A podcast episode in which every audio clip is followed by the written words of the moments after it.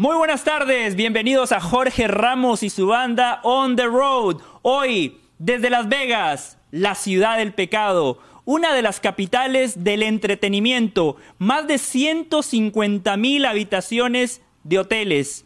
Aquí se encuentra el casino más grande del mundo. Esta ciudad es uno de los epicentros del entretenimiento, muchas veces sede de grandes conciertos, de peleas de box, pero este fin de semana será la casa, la cuna del fútbol, porque hoy en el Allegiant Stadium de Las Vegas juegan Chivas y la Juventus de Turín. Y mañana el plato fuerte, el clásico español que se ha convertido en el clásico del mundo. Real Madrid ante Barcelona. Junto a Carolina de las Alas, desde Las Vegas les damos la más cordial bienvenida. Y Ricky Ortiz en estudios centrales. Línea de tres para atacar y para hablar de fútbol durante las próximas tres horas. Carolina, qué placer compartir con usted. Qué bien que le hemos pasado. ¿Cuál ha sido su experiencia hasta el momento aquí en Las Vegas? José, yo digo que uno tiene que agradecer estos momentos. ¿Qué intro más espectacular has hecho para describir a una ciudad que no duerme definitivamente? Nosotros, para quienes no lo sepan, tenemos tres horas de diferencia con respecto a la ciudad de Miami, que es la ciudad donde residimos. Y claro, cuatro de la mañana me levanto, que es la hora normal que me levanto en, en Miami, siete de la mañana y veo que es tráfico de las 6 de la tarde. El clásico es un evento muy importante, creo que lo describes bien cuando hablas de que el fútbol eh, va a ser, digamos, el evento de este fin de semana, pero esto es una ciudad que literal, aquello de que no duerme, le pega perfectamente. Y acabamos de venir de Las Vegas Road, también me levanté temprano para poder tener la experiencia de Las Vegas y hacer algunos otros contactos. La verdad, casi no he dormido, esa es la verdad. Pero aparte de eso, hay, que disfrutar estos momentos. Y te decía que se siente el viernes. Nunca, es, eh, nunca mejor dicha la frase, es viernes y el cuerpo lo sabe. La he pasado muy bien contigo, José, tengo que decirlo. Igualmente. Pero me hubiese gustado, y espero, y le pido a la producción, que el día de mañana yo tenga la oportunidad de compartir con un hombre como Ricky Ortiz. Porque Ricky también lo sabe vivir de una manera mm, diferente. Ricky hizo desde aquí la Copa Oro. Recordamos aquel verano inolvidable en Entre Copas, que estaba con Jenny, que estaba con Mauricio. Tuvo una vista muy parecida a la que nosotros estamos viviendo el día de hoy. Y Ricky, mi pregunta es para ti. José ya me ha dado algunos consejos importantes, pero mi pregunta es para ti. ¿A qué número le ha puesto, Ricky? Porque estoy en la disyuntiva. Yo si estoy aquí en Las Vegas, más allá de ver fútbol y lo estamos disfrutando, tenemos que hacer alguna apuesta. No sabemos nunca qué nos puede traer la suerte. ¿Qué tal? ¿Cómo están? Un fuerte abrazo a los dos. Qué placer verlos ahí también en, en Las Vegas, sin lugar a dudas. Bien merecido y, lo van a disfrutar mucho. Em, antes de darte el número ganador, Caro, que quiero decirte que no le mientas así a toda la gente, a, los televidentes de la banda que la estás pasando bien con José en Las Vegas. Que es imposible pasarla bien con José en, Las Vegas, que, que, por lo que escucho está de parranda todos los días con la introducción, se conoce todos los rincones de la ciudad. Así que no sé si eso es bueno o malo para vos, Caro, pero bueno, eh, yo le voy a decir a los dos lo que tienen que hacer, pero lo que refleja lo que va a ser esta temporada de fútbol. ¿Está bien a los números que tienen que apostar? Ok. Perfecto. ¿Me escuchan? Sí, perfecto. ¿Cuáles son esos números, Ricky? Bueno, muy bien. A Caro, para que se llene de dinero, van a reventar las máquinas, eh, la ruleta, eh, van a empezar a sonar todas las luces y, las alarmas. Caro, ponele al 10 de Messi. 10 de Messi, ¡pum! Todo lo que, todo lo que quieras. José. ¿Blanco o negro? ¿Blanco o negro? Porque, eh, perdón, ¿blanco o, rojo? El 10. Blanco o rojo. El 10. Vos ponerle el 10. Ah, el 10 y ya. Nada más. Ok, el número 10. Ok. Ruleta 10. Punto. Y para que José aprenda y de una vez por todo entienda, vos apostale a todos los números 7 de Cristiano Ronaldo. Vas a ver cómo te va a ir. ¿Sí? Perfecto, Ricky. Mire. Claro, vos ponés el número 10 de Messi y vos, José, al 7 de Cristiano. Eh, Eso sí, la promesa... le va a tener que prestar para que vuelva. Pero no importa, así José aprende de una vez por todas. Eh, Ricky, el compromiso está hecho. Termina Jorge Ramos y su banda, Caro. Usted y yo nos vamos al casino. Usted le apuesta al 10 de Messi. el partido? Yo le apuesto al 7 de Cristiano. No, pero entre el programa y el partido tenemos un par de horas, Caro. Ah, bueno, está bien. Tenemos un par de horas. Y por cierto, Esto le consta caro. Yo siempre trato de aprovecharme de la fama de mis compañeros. Yo sabía que Ricky había estado aquí en Las Vegas y cuando hago el check-in en este fantástico hotel que reservó la producción de Jorge Ramos y su banda para nosotros, yo quise utilizar el nombre de Ricky y me cobraron lo que Ricky no pagó en el verano. O sea, yo quise aprovecharme de la fama de Ricky y me salió caro, Ricky, qué bárbaro. Gracias, si no me persiguen más. Gracias a vos, sos un amigo, ¿eh? Eso es un amigo, José. Bueno, Ricky, las llamadas. Ricky, le contamos, ¿no? Para, para pintarle una acuarela a la gente, Caro. El Barcelona llegó desde ayer, el equipo de Xavi Hernández ya está en Las Vegas, van a entrenar esta noche, puntualmente a las 8 de la noche, hora del Pacífico, 5 de la tarde, hora del Este. El equipo de Xavi Hernández estará realizando su último entrenamiento de cara al partido de mañana. La gran expectativa por el lado del Barça es ver el debut oficial de Robert Lewandowski, que a día de hoy me parece que termina siendo ese fichaje estelar del Fútbol Club Barcelona, porque en el papel el Barcelona acaba de fichar al próximo Pichichi de la liga. El Real Madrid sigue en su cuartel general en UCLA, en Beverly Hills. El equipo de Carlo Ancelotti recién mañana se va a trasladar a la ciudad de Las Vegas en un vuelo charter. Eh, se van a concentrar en un hotel que está muy cerca del estadio, van a ir al partido y una vez terminado el mismo, Caro, el equipo de Real Madrid se regresa a Los Ángeles. Dos maneras distintas de, preparar el clásico, ¿no? El Real Madrid eligió Los Ángeles, el Barcelona desde ayer ya está en Las Vegas.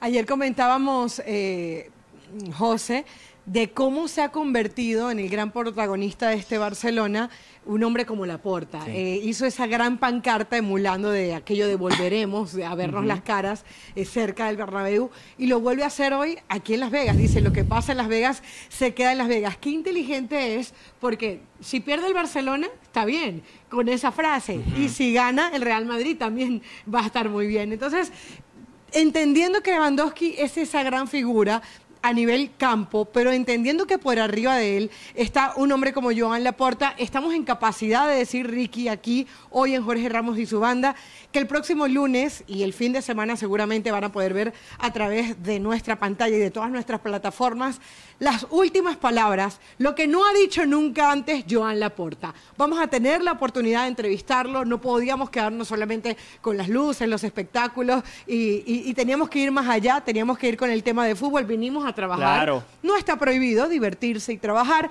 y mañana vamos a tener una entrevista exclusiva que promete muchísimo con Joan Laporta. Así que no se pierdan desde ya el próximo lunes Jorge Ramos y su banda, ah, seguramente lo van a ver ahí. Y yo creo que hay tantas preguntas preguntas para hacerle. Yo, le diría eso a Ricky, ¿no?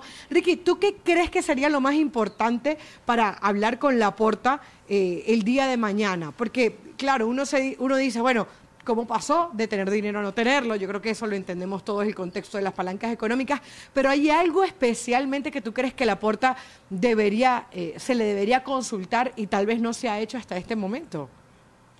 Sí, no, hay varias. Primero, ¿dónde saca el dinero para, para poner una pancarta en Las Vegas? No debe ser barato. Si hace unos meses el Barcelona no tenía ni para pagar la luz, ahora está comprando como loco y pone cartel en, la, eh, en, Las Vegas. Pero, en serio, a, ver, eh, de, de, todos estos movimientos, ¿cómo, cómo, ¿cómo es que no pudo firmar a Messi hace un año y ahora puede hacer todo lo que está haciendo? ¿Qué cambió? Desde ese entonces hasta ahora, ¿no? Para que el equipo, eh, porque igual ahora no, no tiene garantías, con Messi, desde mi punto de vista, tenía más. Hay que hacerle recordar que el Paris Saint Germain generó 700 millones de euros más con la llegada de Messi, ¿sí? Y, y, y, cómo que deja que esos ingresos, cuánto dejó de ingresar el Barça sin Messi y cómo es que ahora está haciendo todo lo que está haciendo. A mí me parece, es lo único, es lo que yo le preguntaría. Perfecto. Anotado. Eh, Caro de las Alas tendrá la nota exclusiva con John Laporta que la gente podrá eh, disfrutar en Jorge Ramos y su banda, pero además en todas las plataformas de ESPN, en los distintos espacios de la empresa digital, ESPN Plus, ESPN Deportes. Ahí estará la nota que mañana Carolina de las Alas tendrá con John Laporta y Caro ya apuntó las preguntas que sugiere Ricky Ortiz. Vamos a hacer la primera pausa de Jorge Ramos y su banda. Al volver, vamos a escuchar una entrevista exclusiva que nuestro compañero Mauricio Pedrosa le realizó a Eden Hazard, que para mí va a ser el gran refuerzo del Real Madrid para la próxima temporada. Escuchamos la entrevista y después, junto a Caro y junto a Ricky Ortiz, la analizamos aquí en Jorge Ramos y su banda On the Road desde Las Vegas.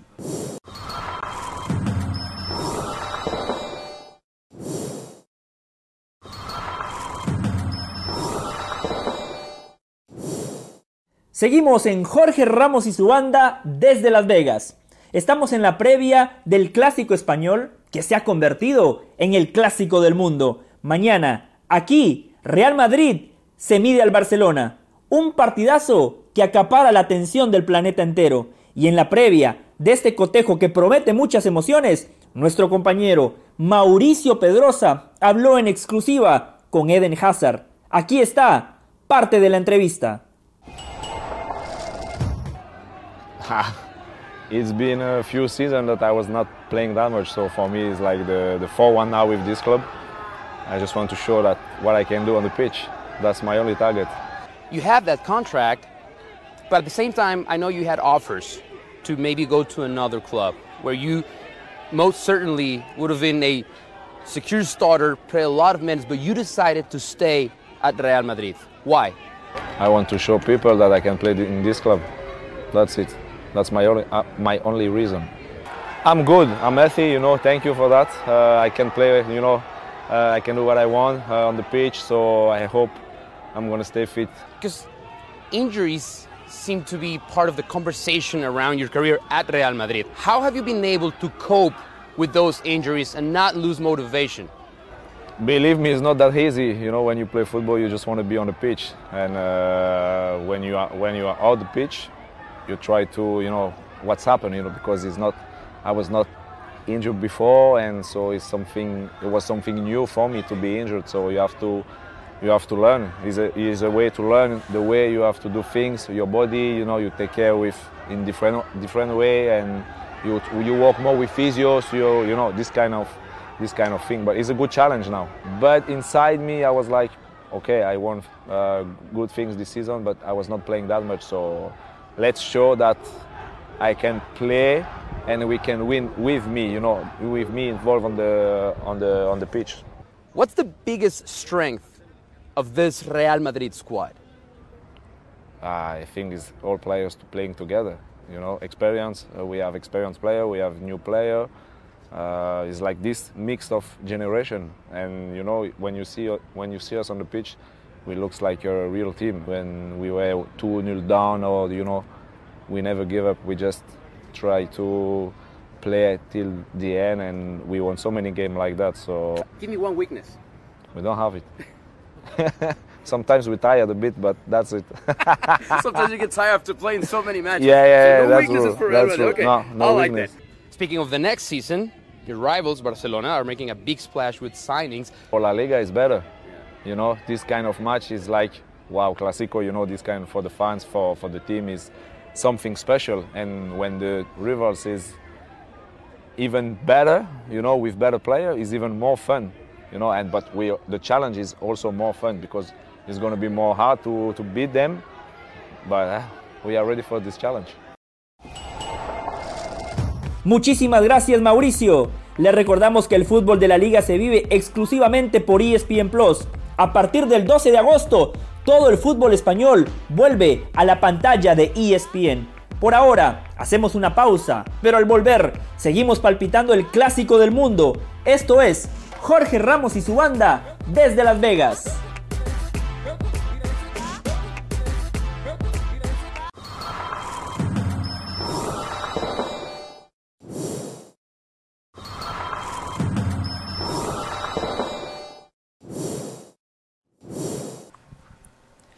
Estamos de regreso en Jorge Ramos y su banda desde Las Vegas. Mañana aquí en esta ciudad clásico español, Barcelona ante el Real Madrid. Pero a partir del 12 de agosto, toda la Liga de España, exclusivamente por ESPN Plus. Además, con los relatos de Ricky Ortiz, un valor agregado. El espectáculo está garantizado. En un ratito, Carolina de las Alas nos va a contar ¿Qué le dijo Ricardo Cadena? Porque ayer fuimos a la conferencia de prensa, no tuvimos chance de preguntarle al técnico de Chivas, pero cuando se terminó la conferencia, Caro se acercó, tuvo una charla con el técnico de Chivas. Más adelante, Caro nos cuenta todos los detalles aquí en Jorge Ramos y su banda. En un ratito, Chivas juega ante la Juve en el estadio que está a nuestra espalda, el Allegiant Stadium, la casa de los Raiders, el equipo de la NFL. Pero ahora, Caro, Ricky, es momento de reaccionar y analizar a esta muy buena entrevista que le hizo nuestro compañero Mauricio Pedrosa a Eden Hazard. Primero, Caro, antes de, de opinar y de analizar como información, en el entrenamiento de ayer, Eden Hazard se retiró por una sobrecarga. Afortunadamente hoy entrenó al parejo de sus compañeros. De igual manera, la situación hay que monitorearla de cerca Sí. porque conocemos el historial de Eden Hazard y sus constantes lesiones. Caro, primeras reacciones, sus impresiones de esta nota de Mauricio con Eden Hazard. A ver, ojalá que no sea nada grave, primero que todo, porque ante, todo lo que uno siempre desea es que le vaya bien al ser humano, ¿no? Que le vaya bien al, al fútbol. Y a partir de ahí, al futbolista. Y yo creo que con Eden Hazard, no voy a descubrir América aquí cuando decimos lo que uno esperaba de este jugador y que no hemos visto Sí. esa versión. La entrevista buenísima, Mauricio, si me está escuchando. Eh, él, él sabe el respeto que tengo por su trabajo y ayer fue una demostración más de, de su- de- de la capacidad que tiene. Lo hizo reír a- a- y le hizo esa muy buena pregunta que dice, ¿cuáles son las debilidades? Porque parecía que cuando Hazard habla todo está bien. Y eso probablemente es un trabajo que nosotros vamos a hacer un poco más adelante a lo largo de estas tres horas, José. Ahora, eh, lo que me gustó de Hazard es que sentí a un jugador que tiene ganas de demostrar. Es un jugador que tiene hambre. Es un jugador sabe que, que- que sabe que no ha cumplido con el Real Madrid y que por mucho Chelsea, por mucha selección de Bélgica, como que el punto de Eden Hazard, si él se iba del Real Madrid, se iba, siempre iba a quedar como un lunar negro dentro de su carrera. A Hazard se le respetaba mucho más antes de llegar al Real Madrid que el día de hoy. Y eso que nadie pide, nadie pide salir de un equipo por las lesiones. Eh, Su caso es completamente diferente, por ejemplo, al de un Gareth Bale, que se sabe que no solamente se lesionaba, sino que aparentaba estar lesionado, que no cuidaba su cuerpo. Me llamó la atención mucho cuando dice encontré formas de cuidar a mi cuerpo diferentes, descubrí formas, porque una de las cosas que hablábamos a veces se le veía pasado de peso, y ahí uno se pone en el lugar del jugador de fútbol y dice, claro, es que probablemente no era que él no se estaba cuidando, era que él estaba acostumbrado a un régimen alimenticio que es muy diferente cuando estás en actividad, cuando ves partido, eh, pa- partido a partido, tras fin de semana, y eso no. Entonces creo que vamos a descubrir un Hazard diferente, si las lesiones lo respetan, ojalá que así sea. Hay que ver cómo va a trabajar Ancelotti el tema de su posición, porque si bien Hazard puede jugar por el lado derecho, sabemos que su posición natural es el lado izquierdo, y ahí está un tal Vinicius que viene eh, Sí. de marcar un gol en la final de la Champions League, que viene, no vamos a decir haciendo una super temporada, pero muy buena, mucho más de lo que nos venía acostumbrado. Ayer hablábamos de la posibilidad de ver un Hazard eh, utilizando la posición de nuevo. Entonces, José, creo que ayer fue la consolidación en esta entrevista de un Hazard que está además en año de mundial y que necesita y quiere ir por esa revancha futbolística que hasta ahora no ha tenido. Muchas cosas para analizar de esta entrevista, Ricky, y además para analizar también lo que acaba de decir Caro. ¿Usted con qué se queda, Ricky? ¿Qué conclusiones saca? Bueno, eh, eh, totalmente de acuerdo con Caro. Eh, lo, que, lo que a mí más me llama la atención es eh, lo motivado que, que- que está.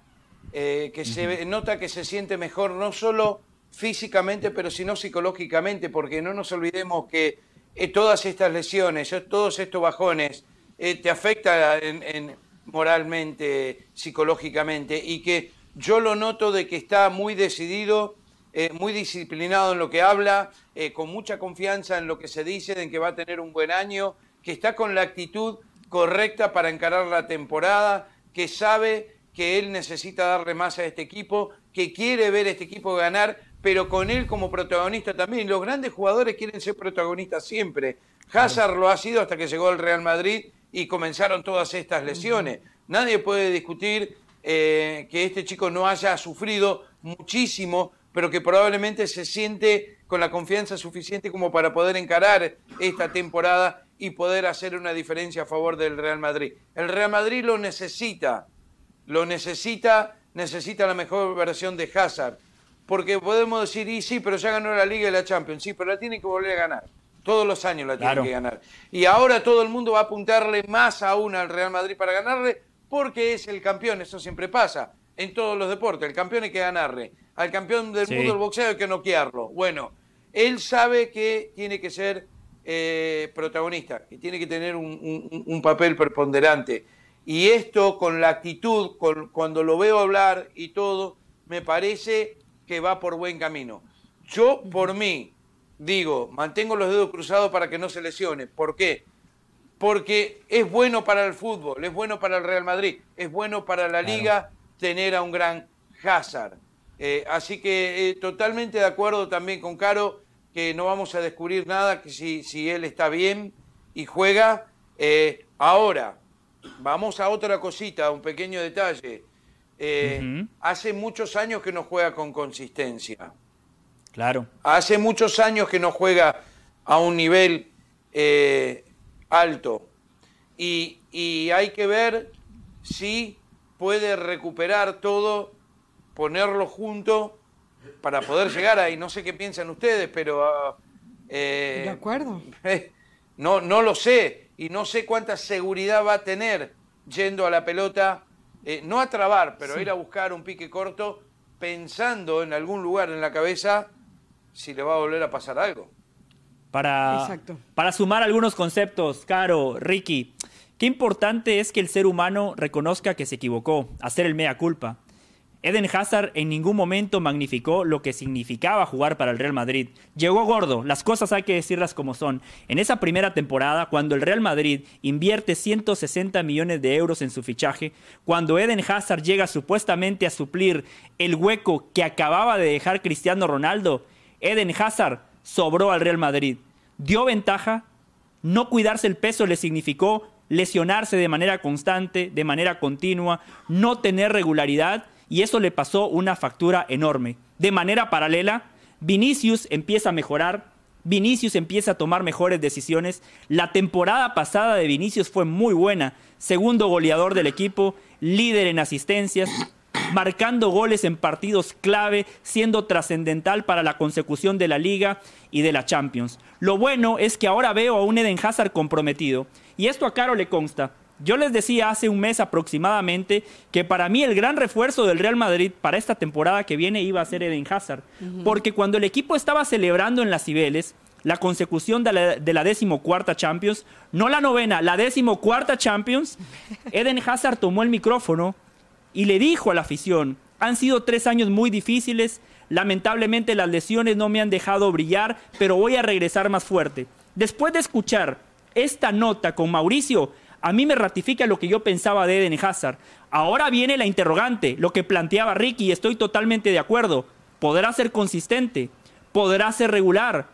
Podrá estar saludable y competir de buena manera. El Real Madrid lo necesita porque va a ser una temporada sumamente comprimida. No nos olvidemos que en noviembre y diciembre se juega la Copa del Mundo. Eden Hazard también quiere brillar en el Mundial Eden Hazard quiere llevar a su selección a la tierra prometida porque esta va a ser la última chance de Eden Hazard y de esta generación dorada de futbolistas belgas que en el pasado mundial lo hicieron muy bien, llegando hasta las semifinales, perdiendo pero dando la cara contra Francia. Así que Eden Hazard está ante una gran oportunidad de mostrar que puede brillar en el Real Madrid y jugar su última Copa del Mundo a gran nivel, por lo cual cuando empiezo a sumar todo, yo espero la mejor versión de Eden Hazard. Espero ver al Eden Hazard que vi con la camiseta del Chelsea. No, y además, a ver, yo estoy completamente a la pregunta que hacía Ricky, ¿cómo hacer para que el jugador de fútbol no tenga en la mente constantemente ese, ese pequeño diablecillo, ¿no? Que le dice, te vas a lesionar, eh, ¿qué pasa contigo? cuidado en el sprint. O sea, e, es muy fuerte en ese sentido. Fíjate que tú abrías la nota eh, o la intervención de este segmento diciendo, eh, salió con problemas musculares. ¿Cómo hacer para que no te ataque el miedo? Eso lo trabajan mucho los equipos de fútbol, a través de sus kinesiólogos, de sus preparadores físicos, muchas veces... Y de sus psicólogos. y de sus psicólogos, pero ¿a qué voy? Por ejemplo, tú has tenido un problema constante con la rodilla. Eso me lo explicó una vez un, médico deportivo. Entonces, ¿qué hacen? Hacen, a veces hasta te hacen sobrecargas musculares cuidadosas, evidentemente, en otra parte del cuerpo, para que el jugador de fútbol piense en el brazo, no en la rodilla, ¿ok? Porque claro, como la rodilla es la que le viene trayendo problemas, le, haces que, que, la mente se ocupe de otra parte del cuerpo. Para, entonces, hay que ver cómo tratan esos pequeños detalles en el Real Madrid. Eh, una cosa importante, eh, yo veía hace poquito, a, hace unos meses atrás, a Eden Hazard, y había un momento en el que en la selección de Bélgica jugaba mejor Thor, su hermano, que el mismo Eden. O sea, Eden era prácticamente un exjugador. Hoy, eh, hace unas semanas, lo vimos jugar con la selección de Roberto Martínez y volvimos a ver la versión de un Eden Hazard dinámico, diferente, que trabaja muy bien en equipo. Ahora, ¿cómo va a trabajar eso Ancelotti cuando o sea, yo creo que lo primero es que vamos a tener que acostumbrarnos a ver un Eden Hazard, por lo menos en un principio, jugando por el lado derecho, Ricardo y José, porque cómo sienta a Vinicius y cuando tiene una falencia por ese lado, porque no sabe si Asensio va a conseguir, está bien que le gusta a Rodrigo, pero me parece que Rodrigo tampoco es ese jugador que tiene garantizado ese puesto. No sé, me da un poquito de morbo ver a este Barcelona, a ver a este Den Hazard, que entre otras cosas, a ver, Real Madrid no contrató salvo a Rudiger y a Chomení. ¿Dónde están esas grandes contrataciones de Real Madrid? Esa gran contratación que hasta ahora no hemos visto pudiera ser para Eden Hazard, que era lo que tú comentabas hace un ratito. Ricky, brevemente, yo por derecha no lo veo, por derecha no lo veo. Cuando jugó en esa posición estuvo lejos de potenciar sus virtudes. Ahí está Rodrigo. Ahora, ante el regreso de Odriozola, también va a tener la competencia de Lucas Vázquez, un futbolista que siempre rinde, que quizás no es espectacular, quizás no tiene magia, pero es súper rendidor, profesional, ética. Cuando le dan la chance, siempre juega de buena manera. Yo la competencia interna para Eden Hazard la veo complicada. Creo que a día de hoy parte como suplente de Vinicius y cuando no esté Benzema seguramente va a jugar como falso 9. Así lo veo yo, Ricky. La última palabra es para usted. Sí, sí, dos o tres cositas. Primero, yo creo que lo primero que se tiene que recuperar, y si recupera su nivel, entonces hay menos Benzema, todos tienen problemas. Puede jugar por la derecha porque está Ancelotti de técnico. Ancelotti convence a cualquiera de cualquier cosa. Ancelotti saca lo mejor de cada uno de los jugadores. No nos olvidemos de eso. Hay que tenerle mucha fe a este técnico que por esa razón estamos viendo ahora otra vez el renacimiento de, Ricky. El técnico tiene mucho que ver en esto. Sí, Caro. ¿Te, acuerdas cuando convenció a Sergio Ramos de jugar de, volante 5? O Él fue el que reconvirtió a Pirlo en el Milan. Eh, tú lo sabes, en ese libro que me recomendaste lo dice. Pirlo, fue Pirlo gracias a un invento de Ancelotti.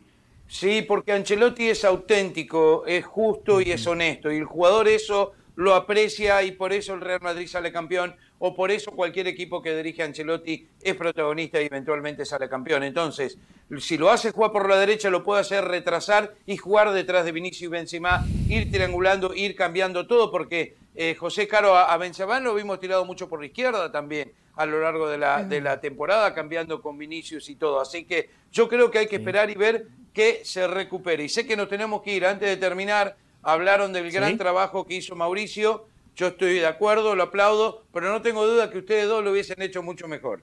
Mucho mejor que Mauricio Pedrosa. No sé por qué no se Gracias, Ricky. entrevista. No, pero, pero muy bien, Mauricio, de igual manera. Gracias, Ricky, por la buena onda. Mauricio eh, no les ata los cordones a ustedes. Eh, además de lo que dijo Ricky de Ancelotti, hay que agregar algo. Gana. No nada más sensaciones, no nada más juego lindo llena la vitrina de títulos. Y Ricky lo sabe, es lo más importante en el Ganar fútbol. Es lo único. Vamos a hacer la pausa. Claro.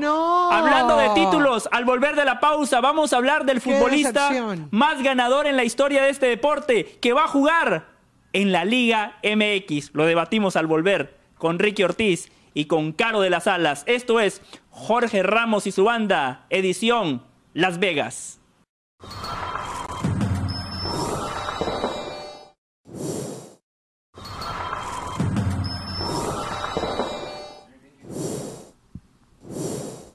Jorge Ramos y su banda desde Las Vegas, la ciudad del entretenimiento, la ciudad del pecado, la ciudad de los hoteles imponentes, la ciudad de los grandes eventos deportivos, artísticos. Este fin de semana, Las Vegas, Nevada, la cuna del fútbol, porque en un ratito, Chivas, el equipo de muchísima historia del fútbol mexicano va a enfrentar a uno de los equipos con mayor prosapia en Italia y en Europa, a la Vecchia señora, a la Juventus de Turín y mañana el platillo fuerte, el clásico español, el clásico del mundo, Real Madrid ante Barcelona. Posiblemente vamos a ver los primeros minutos de Robert Lewandowski. Vamos a ver al Real Madrid que entra en escena en esta pretemporada. Al Barcelona ya lo vimos el pasado martes y dejó muy buenas sensaciones. Ganó, gustó y goleó contra el Inter Miami. Mañana quiero ver esa exhibición de los futbolistas del Barça contra el Real Madrid. Claro, usted me quería contar una anécdota, ¿no?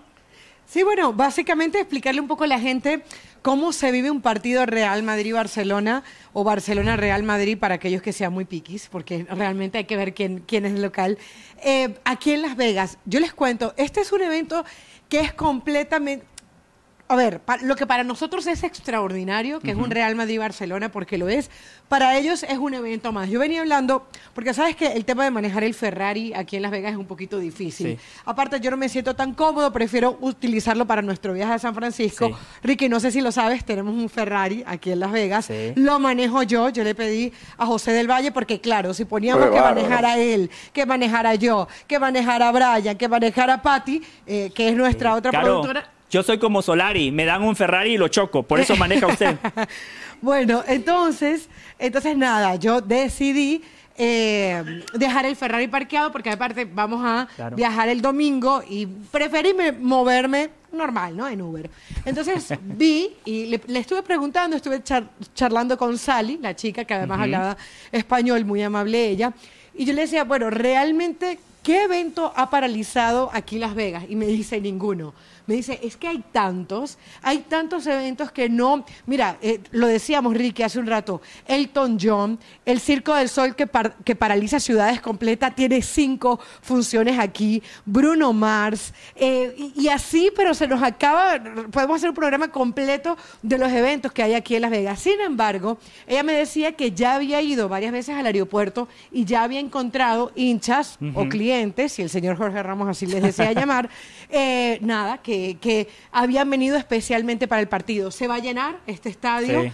Es un estadio espectacular. Yo creo que eso es una experiencia que hay que vivir y más adelante vamos a ver un poco cómo lo vivimos nosotros y qué diferente es, eh, y lo conversamos ahorita, lo que para nosotros, repito, es extraordinario, por eso es que hay que valorar las cosas cuando uno las vive, para otros es eh, increíble, es un sueño hecho realidad, por eso es que se pagan 800 dólares por una entrada por esta, por esto es que se pagan 400 dólares, es un estadio imponente que con todo y eso no va a ser sede para el próximo Mundial de Fútbol. Sí. Muchas historias las que nos trae este clásico español, pero hablemos un poquito de Dani Alves, Caro, Ricky. Dani Alves, 39 años de edad, el futbolista más ganador en la historia, va a jugar en el fútbol mexicano, va a fichar con los Pumas de la UNAM. A ver, a mí me parece un gran fichaje. 39 años, mucha gente podrá pensar que está viejo, que está longevo, que llega al fútbol mexicano a retirarse. Para mí, todo lo contrario. Dani Alves, yo lo pongo en ese grupo donde están los Messi, los Zlatan, los Cristiano, esos futbolistas que son sumamente profesionales, que tienen muchísima ética de trabajo y que por eso han redefinido lo que es la longevidad de un futbolista.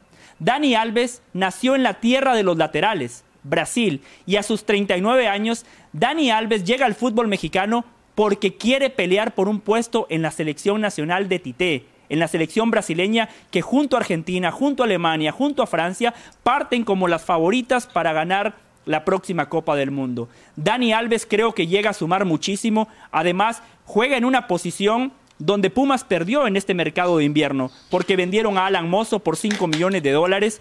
En ese 4-2 eh, o 4-3-3 de Lilini, que puede variar, siempre tenía un común denominador soltar a los laterales. Y por derecha, Alan Mozo terminaba siendo un jugador sumamente desequilibrante. Dani Alves es mucho mejor que Mozo atacando. Dani Alves tiene mejor pie, mete mejores centros, por lo cual creo que hoy Juan Ignacio Dineno tiene que estar muy contento porque va a llegar un lateral que cuando cruza la mitad de la cancha juega como un 10, que en cualquier momento puede dejar de cara al gol al delantero. A mí me parece que Lilini se ganó el derecho de que le refuercen el equipo. En los últimos mercados siempre le terminaban desangrando el 11 titular, le sacaban futbolistas importantes como Eric Lira, Alan Mozo. Finalmente la directiva de Pumas ha invertido del Prete, Salvio y ahora Dani Alves. Con este equipo, para mí, Pumas se convierte no en favorito para ganar el título, pero se convierte en uno de los contendientes para pelearle a los Rayados, a los América, a los Cruz Azul, porque hoy el técnico argentino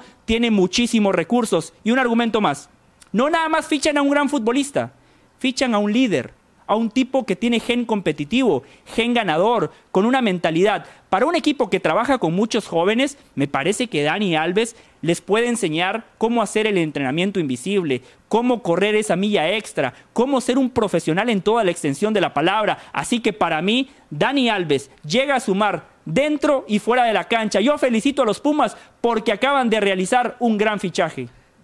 Es un golazo de Pumas. O sea, no de media cancha. No, no de media cancha, Ricky. Es un golazo de arco a arco. Sí, sí, sí. Eh, eh, a ver, el lateral derecho de Tite, no es que Dani compite. Es verdad que todos compiten. Pero Dani Alves hoy es el lateral derecho de Tite. Por encima de Danilo, el jugador de la Juve.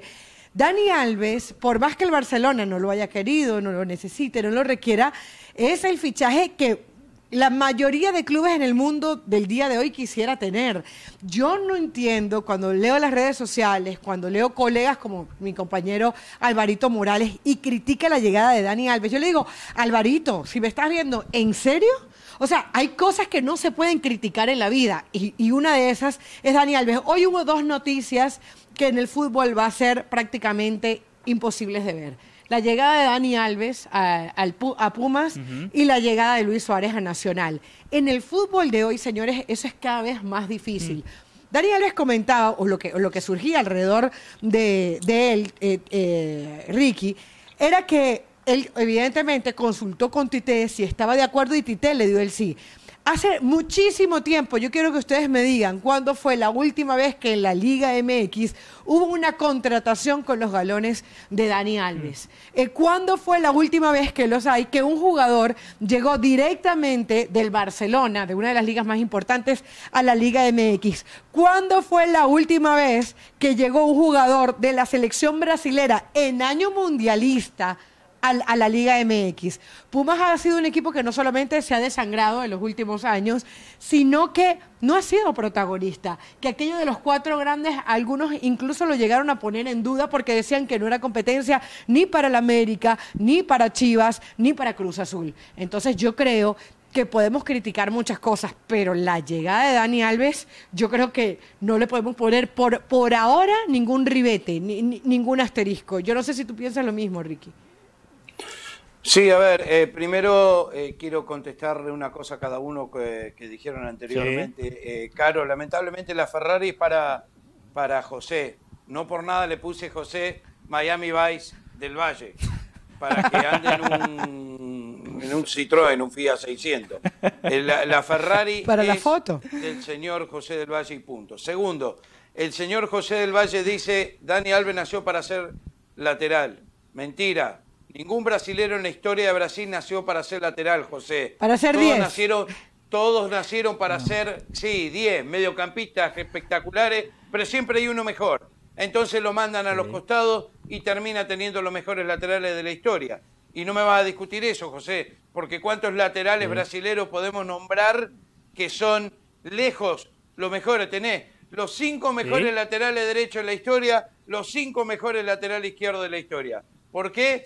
Porque querían ser mediocampistas delantero y siempre hubo uno mejor. Así que bueno, eso ya está solucionado. Ahora. Por eso dije la tierra de los laterales, correcto. Claro, pero no nacen para ser laterales. No, nadie nace lateral en Brasil. Es imposible. Como arquero. Cualquier arquero en Brasil es mejor nueve que Jalan.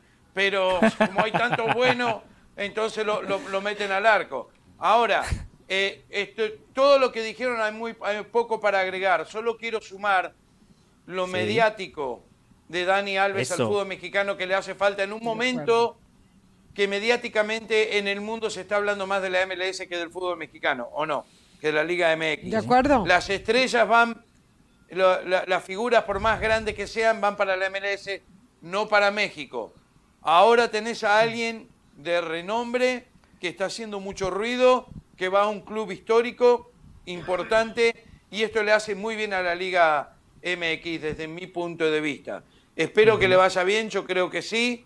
Eh, la edad, estoy de acuerdo con ustedes, no tiene nada que ver porque está en, excelentes condiciones, lo mostró el año pasado eh, y que el liderazgo de Dani Alves, como decía José, va a ser fundamental para un equipo joven que escuchándolo ustedes siempre y aprendiendo de la Liga MX, es el que más trata de sacar de abajo, ¿no es cierto? Sí. De la fuerza básica.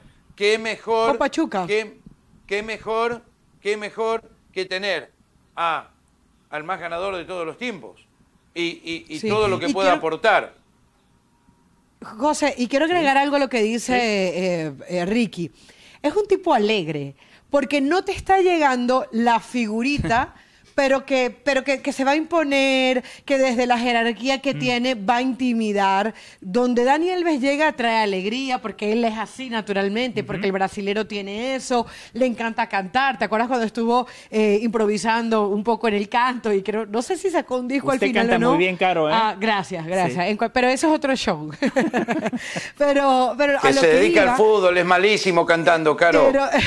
Eh, eh, bueno, pero, pero trae alegría y, y qué importante importante es eso en un equipo, eh, además, que, tiene las necesidades que tiene, pero digo, o sea, esa combinación, porque tú puedes tener mañana Cristiano Ronaldo, pero Cristiano Ronaldo ya sabemos lo que a nivel de vestuario te puede generar. Mañana vas a tener un Gareth Bale. Yo no creo, a ver, Gareth Bale no aprendió a hablar español en el Real Madrid. Tú vas a tener en Dani Alves. Aprendió en Los Ángeles que va a querer, que, va a querer comer este tacos, que va a querer, o sea, es, es un hombre que a nivel vestuario yo creo que también te puede venir bien. Esto como parte de los puntos que yo le sumaría a lo que Dani Alves te va a sumar a los Pumas. Después de Ben Schuster, que en su momento jugó en los Pumas, oh. yo creo que el de Dani Alves termina siendo el fichaje más mediático en la historia de la institución. Y lo que decía Caro y Ricky, creo que desde Iván Zamorano, el Piojo López, Ronaldinho, Emilio Butragueño, Ronaldinho en Querétaro, no había un fichaje tan importante porque Guiñac la rompió en la Liga MX, pero no era mediático. No. Guiñac era un buen futbolista.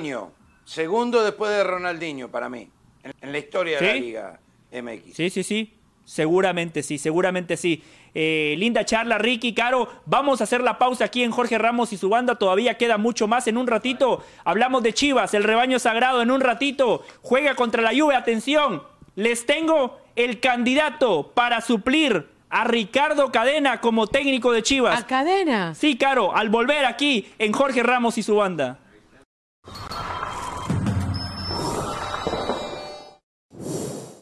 Pasión, determinación y constancia es lo que te hace campeón y mantiene tu actitud de ride or die baby.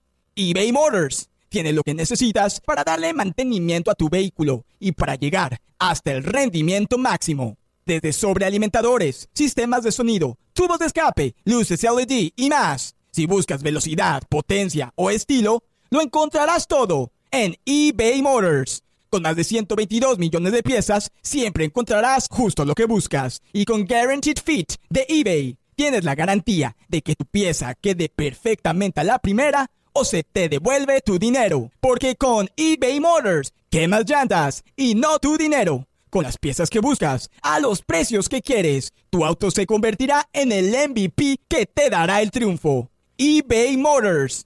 ebaymotors.com Solo para artículos elegibles se aplican restricciones.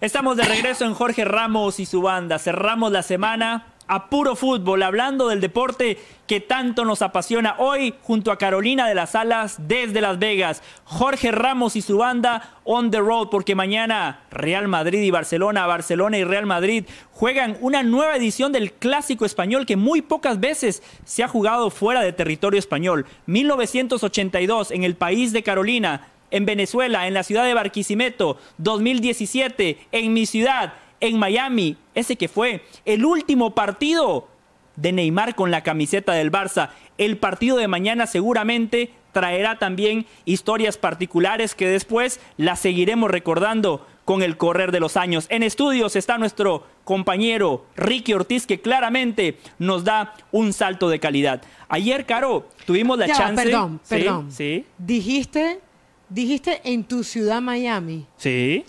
Ah, yo, yo pensaba que era. Me, me quedo- ya ¿Tu ciudad no es Shinabajul? Bueno, Shinabajul es el equipo Ah. de la ciudad de Huehuetenango. Eso, güey. Pero Miami es mi ciudad, Caro. Como dice Ricky, soy Miami Vice. Soy Miami Claro. Vice. Tengo que, tengo que potenciar el branding, ¿no, Ricky? Pero por supuesto, eso. Ese, fuiste, a, fuiste a ver al Barcelona el otro día. A- Digo, Claro. perdón, al Inter Miami. Así que. so- so de- eh, José, tengo una noticia de último momento para vos. Que le Épale, acaban- adelante. Le acaban de romper otro récord a Cristiano. Te digo una cosa, se va a quedar sin equipo y con las manos vacías, ¿eh? Nadie se va a acordar de él. Eh, Paolo Dybala eh, le rompe el récord a Cristiano Ronaldo de más camiseta vendida en la historia de la Serie A en el primer día de anuncio oficial eh, para un equipo. Dybala, escuchá bien, ¿eh? Dybala, Sí. que todavía no se sabe si va a ir a Qatar. Dybala, que todavía no está confirmado en la selección argentina, que todavía no está seguro. Vendió más camiseta el primer día que Cristiano Ronaldo en la Juventus. Qué buen dato. Lo que No sí le- queda claro que O pase sea, lo que pase, Cristiano menos. Ronaldo siempre está en la mente de Ricky Ortiz. Siempre está en la mente de Ricky Ortiz. acabo de leer la noticia, dice CR7. Cristiano Ronaldo, ¿qué crees que le haga? No dice, vendió más camisetas que Messi, que es imposible. Te interrumpí en tu punto. No, no, tranquila, sepas. No, de hecho, gracias, Ricky. Muy buena noticia. eh, muy buena noticia para Dybala, para la Roma. Ojalá y le vaya bien. Va a tener un gran entrenador como Mourinho, un tipo que claramente puede potenciar El la mejor, mejor. versión de Paulo Dybala. Ojalá y Dybala juegue bien con la Roma porque así, lo que dice Ricky, Caro, se le abre la chance, se le abre el abanico de posibilidades de disputar el Mundial de Qatar con la albiceleste. Eh, eh, y ahora, sí, co- completamente de acuerdo. Evidentemente, si Dybala tiene un- un- una buena temporada, puede tener ese lugar, más allá que todos sabemos que Lautaro Martínez hoy es el delantero Sí. de la selección de Scaloni. Por cierto, eh, y, y siguiendo interrumpiéndote con el tema, No, pero no, bueno, no da para nada. esto Las Vegas. Eh, no sé si viste, Ricky, eh, tú que eres Mourinho Lover, la imagen que hoy es viral Sí. que uh, el, el- el hombre que, que va y se toma una foto con la novia, supongo yo. Lo vi, lo vi. Con Mourinho, y luego va y le pide matrimonio delante de él. Y Mourinho se intentaba ir de esa situación que probablemente era incómoda para él, y él lo jalaba. De verdad que Mourinho tiene que haber vivido todo en su vida, incluido que lo utilizaran como testigo de una petición de Cosas es lo que significa Mourinho, Caro. eh, y, y vos que sos eh, Guardiola, Lover. Yo soy, eh, por supuesto. El otro día, mirá qué versero que es, que el otro día dijo que el América le encanta el América porque son todos mexicanos en el equipo. ¿Cómo se agarran de ah, eso? ¿Cómo, ¿Y qué quiere que nos agarremos? ¿Eso es un verso grande como una casa? ¿Lo que ha hecho Mourinho es auténtico? ¿O no, José? Por eso la gente, qué emoción pedirle matrimonio a tu novia de toda la vida delante de, de Mourinho, mientras Guardiola dice que el América eh, es un ejemplo por tener todos jugadores mexicanos. Eh, ah, digan lo que digan. Yo, Digan yo estoy a full con usted. A ese matrimonio le auguro muchas victorias, muchos triunfos, no nada más sensaciones, sino cosas tangibles. No, Eh, van a ganar, Caro, van a ganar los dos, van a ganar, Sí. como sea. Por supuesto, van a ganar mutuamente y fundamentalmente Claro. va a ganar el amor. Eh, Caro, ayer tuvimos la chance de visitar el Allegiant Stadium, el cual la gente puede ver que está ubicado a nuestra espalda. Parece una nave especial por fuera y por dentro también, Caro. A ver, una sensación de un recinto imponente. Eh, que puede cumplir muchas facetas porque allí en ese estadio también se hacen conciertos, peleas de box, Claramente los arquitectos hoy por hoy diseñan eh, estadios que pueden cumplir múltiples funciones. Pisamos el césped, un césped híbrido, está en óptimas condiciones, parecía una mesa de billar, eh, cuatro pantallas gigantes ubicadas eh, eh, en las esquinas del estadio, eh, las tribunas fantásticas, el lounge, bueno, hay varios de hecho, ¿no? El lujo, claramente un estadio fantástico que será el escenario perfecto para disfrutar de dos grandes espectáculos, Chivas ante la Juve y puntualmente mañana el Clásico Español. ¿Qué fue lo que más le gustó del estadio, Caro, y de esa experiencia que vivimos ayer? Fíjate que me llamó mucho la atención el tema de la grama, porque a pesar de ser un estadio de fútbol americano, por ejemplo, yo estuve en el Mercedes-Benz del Atlanta United. Y la queja de la grama es, es constante, porque es- Sí. es, es, digamos que de- lo artificial reina. Ayer yo me detuve varias veces, baja, o sea, me arrodillaba literal a tocarla, porque aunque pueda tener algo de grama artificial, no se le nota por ningún lado. Es decir, parece una grama artificial, pero cuando la tocas, al tacto se le siente prácticamente tierra. O sea, es una grama prácticamente natural. Es, No es un híbrido. es un híbrido, pero en donde lo natural eh, reina. Me llamó la atención también el tema de los lunch, en donde se ve que hay, hay lujo por todas partes. Eh, de hecho, se llama, hay una parte que se llama el Twitch Yo me imagino que es patrocinado por la gente de Twitch, eh, en donde, bueno, tienes un bar gigante. Eh, evidentemente, eh, lo de las bebidas alcohólicas es una prioridad. Ahí estuvo Ricky en el verano. Ah, en el, en el bar, en el Sí, bar. Ya sí, me sí, dirá sí. él Sí, entonces sí. qué es lo que tengo que pedirme después del partido, si es por daiquiri, si es la margarita, ya hablaremos de eso. Y lo otro, sin duda, la arquitectura por fuera. Sí. Yo creo solamente comparable con lo del Mercedes-Benz, eh, el- perdón, el, sí, el Mercedes-Benz, el, De de la- Atlanta. el del Atlanta, sí. Porque, a ver, uno ha visto estadios como los de Múnich, uno ha visto estadios como el Bernabéu, pero yo creo que ese color negro que tiene alrededor, Sí. el material que lo rodea, sencillamente lo hace un estadio especial, arquitectónicamente muy bonito. Evidentemente no es lo que uno Sí. espera de un estadio de fútbol. O sea, eh, uno entiende que esto es otra cosa, que esto es un negocio, que esto no es lo que uno se acostumbró a ver. Eh, Muy lejos está de una bombonera que evidentemente hoy se agrieta, eh, que, que es hasta peligrosa. Sí. A mí me gustaría sentir un poco más la sensación de fútbol, pero arquitectónicamente, evidentemente, Sí. es una joya. ¿Puedo Ricky, usted, usted lo visitó, claro, usted lo visitó en el verano y Ricky, impresionante lo de Estados Unidos, porque este estadio, eh, que es primer mundo, uno de los mejores del mundo, no va a ser sede del Mundial 2026, ¿no? Increíble, Ricky. Sí. Bueno, eh, a ver, para mí, eh, de, de- de todo lo que, como dice Caro, el color negro, ustedes ven que está detrás de ustedes. eh, ustedes dos se ven tan bien que no se ve lo Por eso- espectacular que es ese estadio, pero si se corren la gente puede, puede apreciar, pero especialmente de noche, de noche es sensacional. Ahora le voy a contar dos o tres cositas que tiene este estadio distinto a, a los demás estadios de Estados Unidos. Número uno, en la pausa le decía, tiene un estacionamiento para 3.500 autos nada más, detrás de ustedes precisamente, y tiene una capacidad para 65.000. No quieren el tránsito alrededor de esa zona, y no solo eso, los hoteles quieren que tome su- sus taxis, ¿sí? Para ir hasta, hasta el estadio. Número dos, ese estadio, cuando entran y miran para arriba el techo, lo que están viendo es en realidad el final del techo. O sea, que arriba de eso ya aire, techo, te vas para la luna.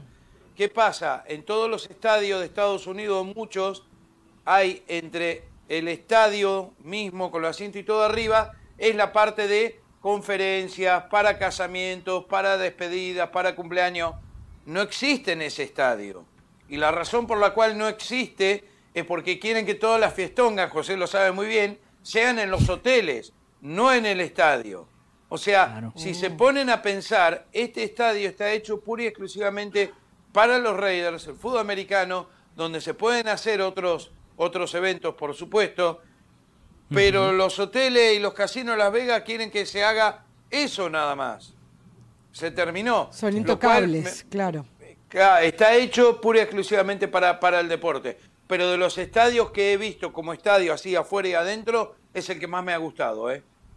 es el que más me ha gustado. O sea, después del de Independiente de Avellanera, el, el Ricardo Enrique Bocini, me quedo con este estadio porque eh, es precioso, Wow. es moderno, precioso, eh, y ya van a ver eh, lo acústico dentro del estadio cuando esté lleno. Es sensacional. Está muy bien hecho. además, además, al igual que el de Atlanta, eh, Ricky, tiene el tema de que tiene pantallas por todos lados. Sí. Entonces eso lo hace customizable. Eso hace que el clásico pueda tener imágenes del clásico por todo el estadio. Que esta noche, cuando vayamos al Chiva Juve, o sea, tú puedes vestir el estadio a nivel digital sin necesariamente estar imprimiendo pendones. Es, decir, es un estadio muy customizable para el evento que tú quieres. Evidentemente se necesita mucho dinero para eso. Nuestros países lejos están del tema, pero la verdad que sí, creo que es una joya arquitectónica que vale la pena eh, venir a consumir en la ciudad de Las Vegas. Ricky Ortiz es, un compañero, un amigo que tiene mucho mundo. Me llamó la atención lo que acaba de decir. Para Ricky es el mejor estadio de Estados Unidos. La verdad no sé, porque el de Atlanta que describía Caro, el de Dallas, donde juegan los Cowboys, y el SoFi Stadium. Es impresionante, es impresionante. Así que. Eh, sí, hay muchos. No sé si es el mejor, pero en el top 5 pero este es el mejor, José, haceme caso. Perfecto, lo que dice Ricky Ortiz. Es más nuevo que el de Dallas. Sí. Eh, Lo eh, que dice Ricky Ortiz, para mí va a misa, salvo cuando habla de Cristiano Ronaldo. Vamos a hacer la pausa, Ricky. Yo tomo vino tinto nomás, así que nada margarita, nada de esas cosas para mí.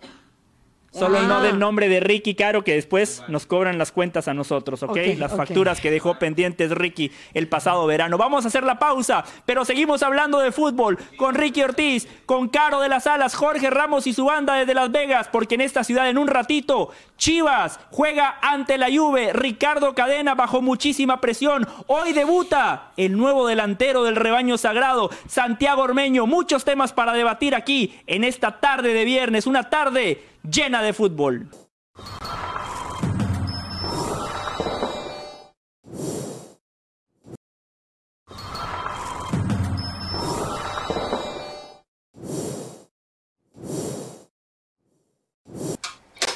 Jorge Ramos y su banda On the Road junto a Carolina de las Alas desde Las Vegas, la ciudad del entretenimiento. En un ratito, Chivas ante la Juve y mañana el clásico del fútbol español, el clásico del mundo, Barcelona ante Real Madrid. Recuerde, a partir del 12 de agosto, el fútbol español, usted lo puede vivir y disfrutar a través de ESPN Plus de manera exclusiva, con los mejores relatores, los mejores comentaristas, la mejor previa y el mejor postgame. Todo en ESPN Plus, el paquete completito, cerca de 8 dólares. Eso es una ganga en el mercado.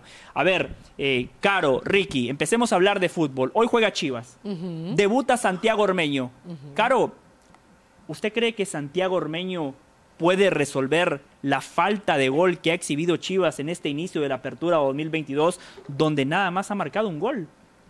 Evidentemente no va a llegar como el Mesías, evidentemente no está llegando un jugador que sea, por ejemplo, JJ Macías, con todo y que JJ no llegó a hacer la diferencia en esta otra etapa de Chivas, me parece que no llega ese delantero. De hecho, Jesús Bernal, nuestro compañero y corresponsal en Guadalajara, nos ha dicho que era prácticamente la cuarta o quinta opción, porque querían a De la Rosa de Pachuca y le dijeron que no, porque querían a Henry Martín y cuando se iba a concretar Roger Martínez se termina lesionando y entonces no llega. Entonces, a partir de ahí es verdad que Ormeño no va a llegar como ese jugador que marque gol, que, que, marque la diferencia, por lo menos desde la previa. Yo creo que Chivas está contratando al jugador que supo brillar en Puebla, que hizo hablar a los medios mexicanos de su probable naturalización. Al final se termina yendo para Perú, pero y, no al ormeño que viene de marcar un gol en León. A pesar de todo eso, yo sí creo eh, que le puede dar no hablemos de la palabra salto de calidad, tal vez es demasiado, pero yo creo que sí puede ayudar a concretar un poco las opciones que muchas veces Gonzalo González se termina perdiendo.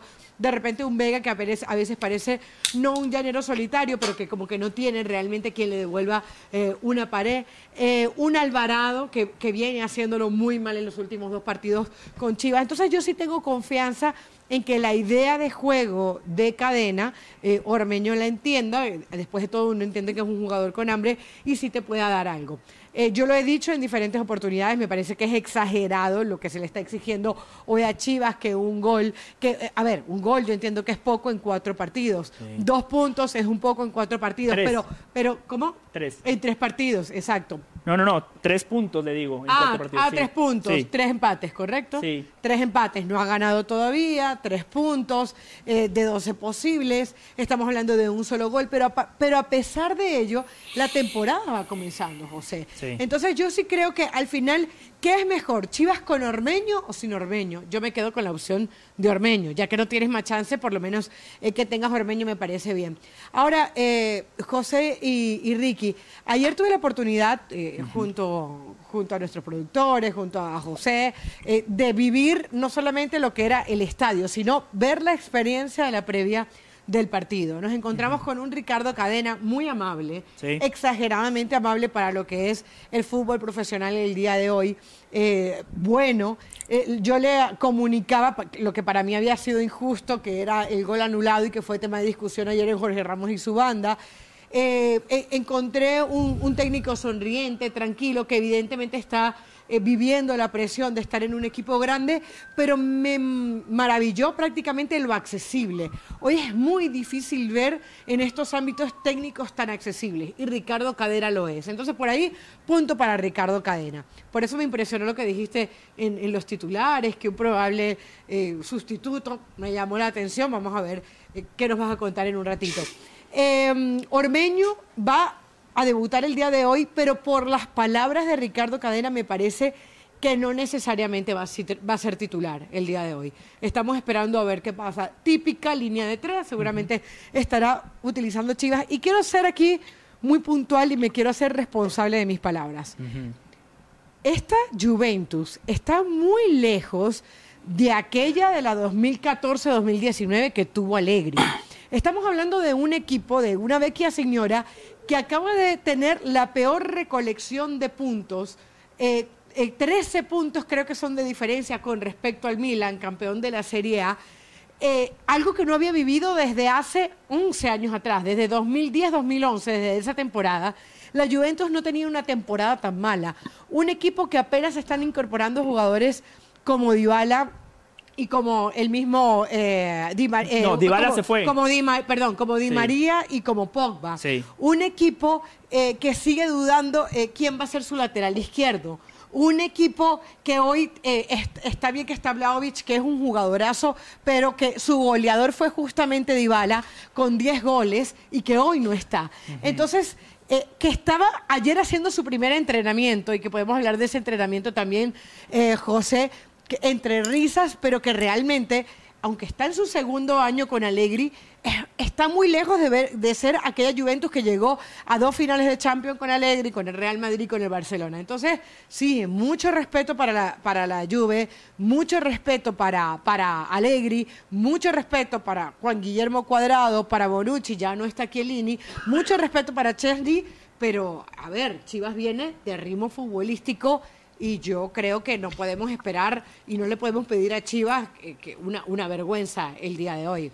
En eso sí tiene ventaja Chivas, que ya jugó cuatro partidos de la Apertura 2022, que ya hizo pretemporada, donde también tuvo algunos partidos amistosos. Este va a ser el primer amistoso de la Juve en territorio estadounidense, un viaje de por medio, futbolistas que están en plena pretemporada, donde muchas veces se termina priorizando el trabajo físico, un equipo que está en reconstrucción por los cambios que ya mencionaba Caro de manera correcta. En un ratito voy a dejar a Ricky para que hable puntualmente de la Juve, si lo ve como Caro, que es una Juve débil, tomando en cuenta lo que venía haciendo en los últimos años. Pero quiero regresar a lo de Santiago Ormeño. Y quiero citar a un filósofo de Países Bajos, Ronald Koeman. Es lo que hay. A ver, Chivas necesitaba un 9. Henry Martín costaba 4 millones de dólares. Se lesiona Roger Martínez. El América dice no voy a negociar a Henry Martín. Chivas toca la puerta del Mudo Aguirre. Grupo Orlegui no tiene necesidad de vender. Y Orlegui a día de hoy sigue siendo el titular de Santos. Le bajan la persiana.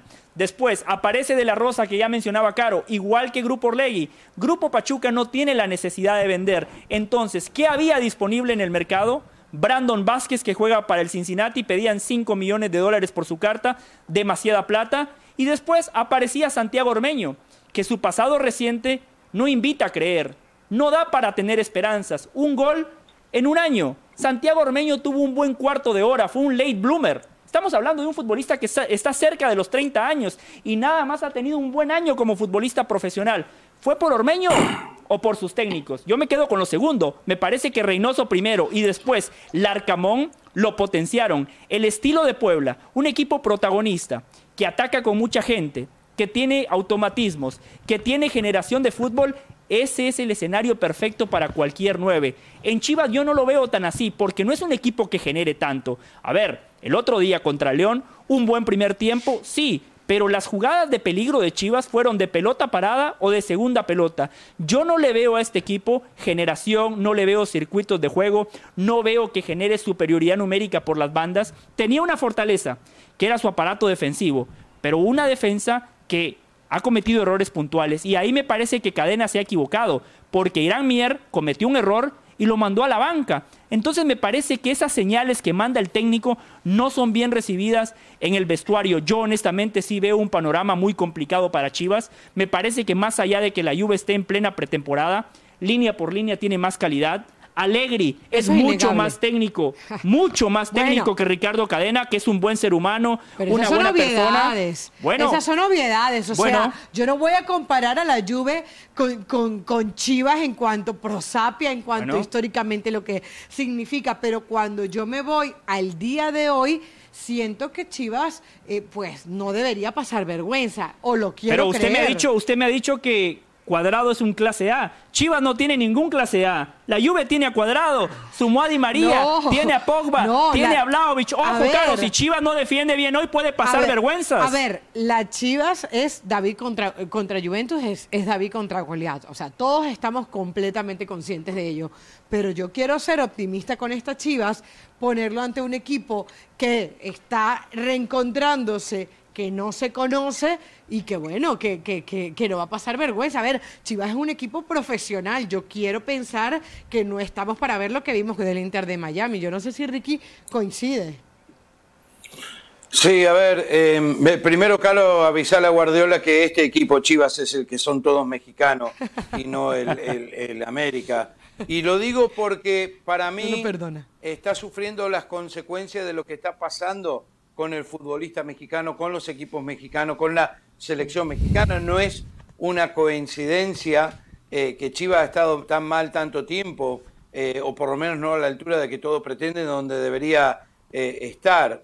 Yo creo que, que en otro momento Chivas sí, ahora no tanto. La Juventus para mí este año, caro José, eh, va a tener un equipazo, mucho mejor de lo que tuvo, por la simple razón que la delantera va a ser Chiesa, ya recuperado de, la, de, los ligamentos cruzados, Vlaovic, que llegó a mitad de temporada de la Fiorentina, y de la Fiorentina a la Juve es, es, es muy, muy, muy eh, eh, difícil para cualquier jugador por el odio que le tiene la Fiorentina a la Juventus. No la pasó bien Vlaovic, pero ya está asentado. Chiesa, que también fue compañero de Vlaovic en la Fiorentina. Y ahora tenés un veterano como Di María. Entonces tenés a Chiesa, Vlaovic y Di María. Si sumás a Pogba en la mitad de la cancha, tenés a McKenny, que está jugando muy bien. A Locatelli, que está jugando muy bien. Tenés a Alexandro de lateral izquierdo y cuadrado por la derecha. Llegó Bremer, del Torino, que lo querían muchos equipos en Europa y al final optó por la Juventus, que es un muy 41 millones buen de euros por él. central, por muy buen central. Yo creo que la Juventus va a tener un muy buen equipo para pelear no solo la Serie A, va a hacer ruido en la Champions eh, y creo que Allegri es top, top. Entonces, sí, a la Juve le fue mal, eh, la llegada de Cristiano no fue buena para la Juventus, no fue buena para la Juventus, al contrario, eh, lleva tiempo recuperarse de eso y, e inclusive económicamente. Entonces, me parece que hoy este partido eh, para la Juventus es preparación 100%. La Juve no es un equipo de tiquitaca, la Juve no es un equipo No. de modelor, de modelo, eh, de mo- moledor, perdón, no es ni el City, ni el Liverpool, ni, ni el Paris Saint Germain, ni el Real Madrid, el Barcelona que te pasan por arriba, lo cual le puede dar a, la Chiva, a las Chivas algo de posibilidades, porque la Juve eh, juega a defenderse primero y atacar después. Entonces, eh, va a ser interesante ver este partido eh, por parte de los dos equipos y Chivas dónde está realmente eh, enfrentándose Sí. a un poderoso de, de, de- de Europa, pero Ricky. yo para, para mí la Juve tiene un gran equipo, claro. No, Ricky, pero yo creo que todos estamos de acuerdo en eso. Yo creo que evidentemente lo de Di María es un salto de calidad, Pogba, es decir, es, prácticamente un tema que no tiene discusión. Pero eso es hablando de la Juventus en la Serie A, eso es hablando de la Juventus en la Champions. Pero hoy, un equipo que se encontró el día de ayer, literalmente ayer, eh, estos ojos vieron el primer entrenamiento de, de la Juventus. ¿Tú crees, el fútbol te dice que incluso en tu segundo día de entrenamiento, en tu primer día de fútbol, es, eh, bueno, ellos tuvieron, perdón, primer día de entrenamiento, evidentemente aquí en los Estados Unidos, ya decía Alegri en la rueda Sí. de prensa que habían, tenido, que habían tenido unos días para trabajar, pero digo, incluso con ese poco tiempo de entrenamiento, con un equipo que se va conociendo, ¿tú crees que está para pasarle por encima a Chivas? Porque claro, esta Juve en su mejor momento y Chivas en su mejor momento, ahí no hay discusión. Pero bajo lo- estos lineamientos que estamos diciendo, ¿tú crees que Chivas tiene cero chance de por lo menos sacar un empate el día de hoy?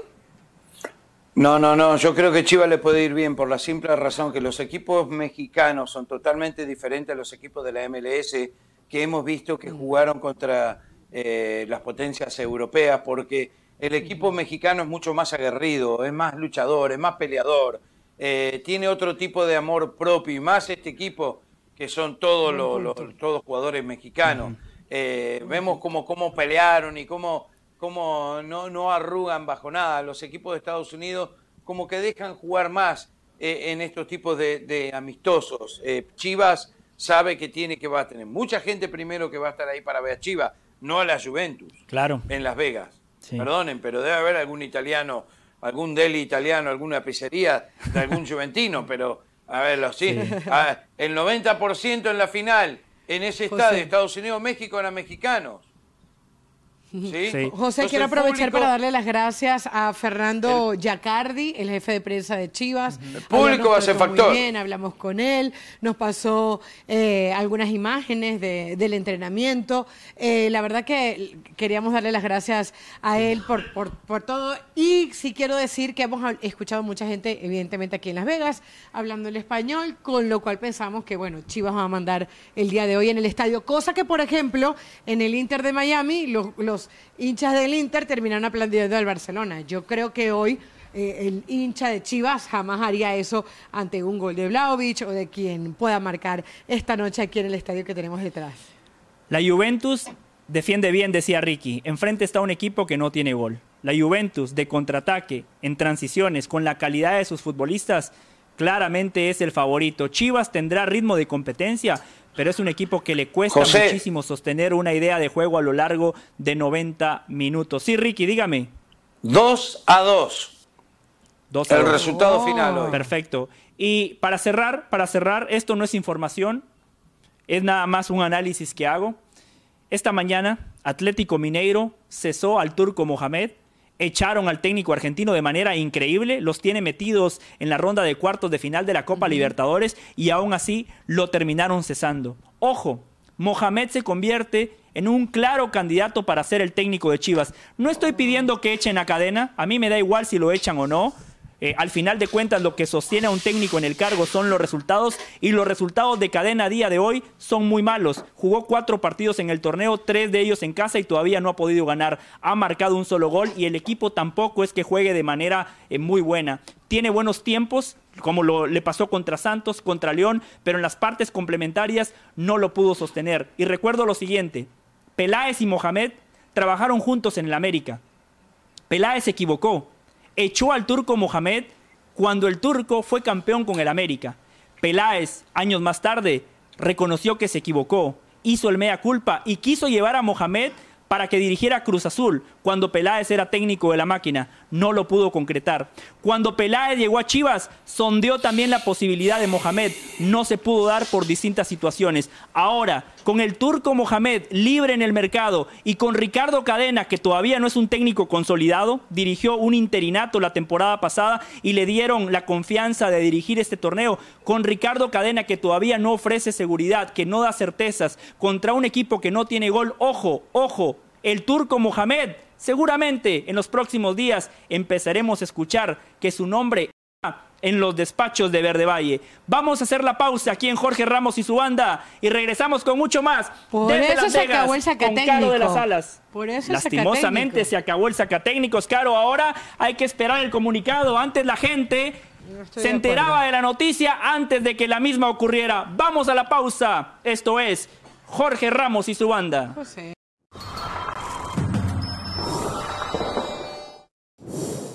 Para celebrar los precios sorprendentemente bajos de State Farm, te invitamos a disfrutar un nuevo episodio de Jorge Ramos y su banda. Disfrútalo y luego comienza a ahorrar con el seguro de auto de State Farm. Contacta hoy mismo a un agente llamando al 1-800 State Farm. Como un buen vecino, State Farm está ahí.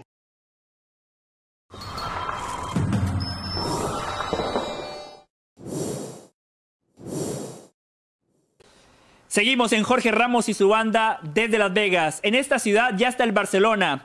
Y hace un ratito declaró Pedri ante los medios de comunicación y dijo, el Barça siempre es uno de los favoritos. Todos los años debemos de pelear por la Champions. Quería recalcar esa declaración de Pedri porque hace unos días hicimos un análisis aquí en Jorge Ramos y su banda y ninguno puso al Barcelona en el top 5 como favorito para ganar la Champions. Pero ahora, Ricky, queremos arrancar con usted, porque este tema es muy bueno. Habló el futbolista referente, el jugador más desequilibrante y más mediático que hoy tiene la selección nacional de los Estados Unidos. El número 10 de Berhalter, Christian Pulisic, en una nota exclusiva con nuestro compañero Hércules Gómez, el futbolista del Chelsea y de la selección de las barras y las estrellas le dijo a Hércules, vamos a Qatar con la intención de ganar la Copa del Mundo. Ricky, primeras impresiones, ¿qué opina de las declaraciones de Christian Pulisic? Eh, José, lo aplaudo. Así somos en. Estados Unidos cuando, cuando mi equipo va- vamos a ganar. O sea, esa es la actitud. Las posibilidades son remotas, pero esa es la actitud. Es creer que podés, que te crees en tus compañeros. A ver, hoy por hoy, hoy por hoy, por más que parezca una locura, y, y- y yo creo que, obvio, las posibilidades, ya te digo, son mínimas. eh, Claro.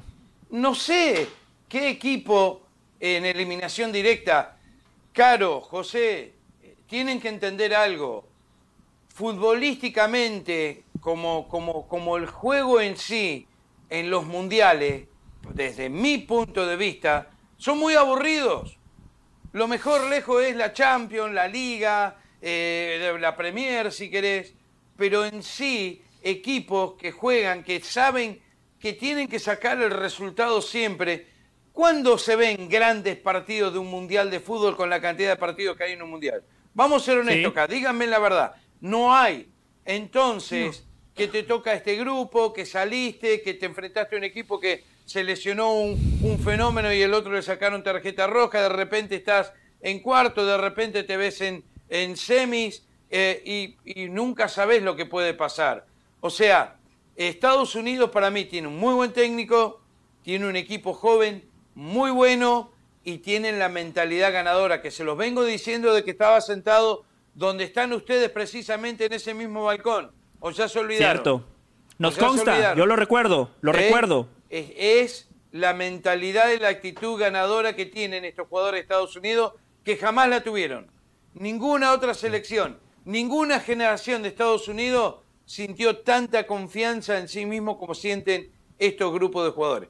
Las dos selecciones, ¿eh? la Baby USA y la selección mayor, que le ganaron los dos títulos, con dos equipos totalmente diferentes. Entonces, yo creo que Pulisic lo que está haciendo también es eh, hacer un poco de ruido para el soccer, para un mundial en Estados Unidos, para que el público estadounidense, no nosotros los latinos, los extranjeros, lo que el estadounidense se pueda meter un poco más en, en- lo que es esta selección, porque acá en Estados Unidos conocen mucho más y apoyan más, y me parece bien, pero apoyan mucho más a la selección de mujeres, la femenina, Sí. que, que la de hombres. Eh, Caro, ya, la dejo. Nada más quiero eh, recalcar algo que decía Ricky porque lo quiero enrabar con lo que dijo Greg Berhalter. Decía Ricky Así somos los estadounidenses, haciendo alusión a las declaraciones de Christian Pulisic. Y quiero citar a Ricky porque escuchen lo que dijo el técnico de los Estados Unidos. Estoy orgulloso de su mentalidad y la mentalidad del equipo es querer ir a Qatar y competir. Los estadounidenses quieren ganadores y haremos todo lo posible para honrar a nuestro país. Por eso, claro, para mí el contexto es importante. Estamos hablando de Estados Unidos, donde están los mejores atletas del mundo. Estados Unidos entiende que siempre hay que ganar. Me parece que por ahí vienen las declaraciones de Christian Pulisic. Después está la otra realidad, la realidad del fútbol. Y para mí Estados Unidos tiene cero chances, sí, cero chances de ganar el Mundial de Qatar. Tú sabes que Christian Pulisic logró en mí algo que, que no esperaba, porque cuando yo escucho eso solamente como titular, yo digo, está loco, Christian Pulisic, ¿qué está diciendo? Pero luego llegan los contextos, ¿no? Entonces uno se mete en la información y ve que Hércules le preguntó, ¿qué dirías tú que es un mundial exitoso? Y ahí, entonces Pulisic responde a la Claro. altura, porque haría mal Hércules preguntarle qué es un mundial exitoso. A ver, inteligente nuestro compañero Hércules Gómez que orilló. Es muy inteligente que, Hércules. Que, orilló a Pulisic a decirle que podía ser campeón del mundo. Porque, claro, si tú le preguntas qué es un mundial exitoso, un mundial exitoso es ganar el mundial de fútbol. Entonces, atención con los contextos. O sea, no nos equivoquemos, no pensemos que hoy Pulisic está fuera de órbita cuando dice eso. Tenemos que conocer de dónde viene la respuesta. Aparte de eso, dos puntos que ustedes han tocado. El de Ricky. Dice Ricky, hay, a ver, a mí me encanta el Mundial de Fútbol, pero tengo que coincidir con Ricky que en este tipo de partidos del Mundial se juega con mucho miedo. Es difícil ver una, una selección irre- irreverente el día de hoy. Es difícil ver un equipo que quiera ir con todo. Y en esta entrevista que le hizo Hércules, él dijo, no nos vamos a echar para atrás ante nadie. Evidentemente, Minuto 85, minuto 75. Vas ganando contra Inglaterra y yo espero que Greg Belharter haga lo que tiene que hacer, ¿no? Que es un recular un poquito. No digo que salga a jugarle totalmente lo defensivo a, a Inglaterra que es parte del grupo B en donde está Estados Unidos. Pero sí entiendo el punto que dice Ricky. ¿Hace cuánto tiempo no vemos un equipo eh, que realmente quiera hacer algo diferente? Se agradecería si Estados Unidos, sin ser suicida, pues se atreve a un poquito más.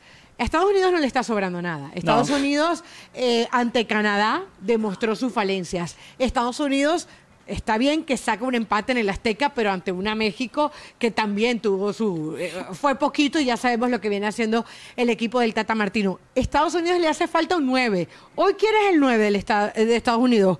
Pepi. Hoy es Ferreira, hoy es Ferreira. eh, es Ferreira, pero, Sí. pero si Pepi te hace medio una buena temporada y, y se recupera en Europa, pasaría a ser Pepi. O sea, Ferreira no pudo hacer la diferencia real. en lo- en lo- o sea, no hay un Pulisic, no, hay un Wea en- en- en- como centro delantero, no hay un McKenny. O sea, no hay esa figura de número 9 en la... pues, A ver, eh, Dick, que, que- que Ricky lo estuvo cubriendo en la Copa Oro, hoy ni siquiera es considerado por Greg Belharter. Entonces, a partir de ahí, me parece que, ojo, eh, como dice la frase, vísteme despacio que voy deprisa.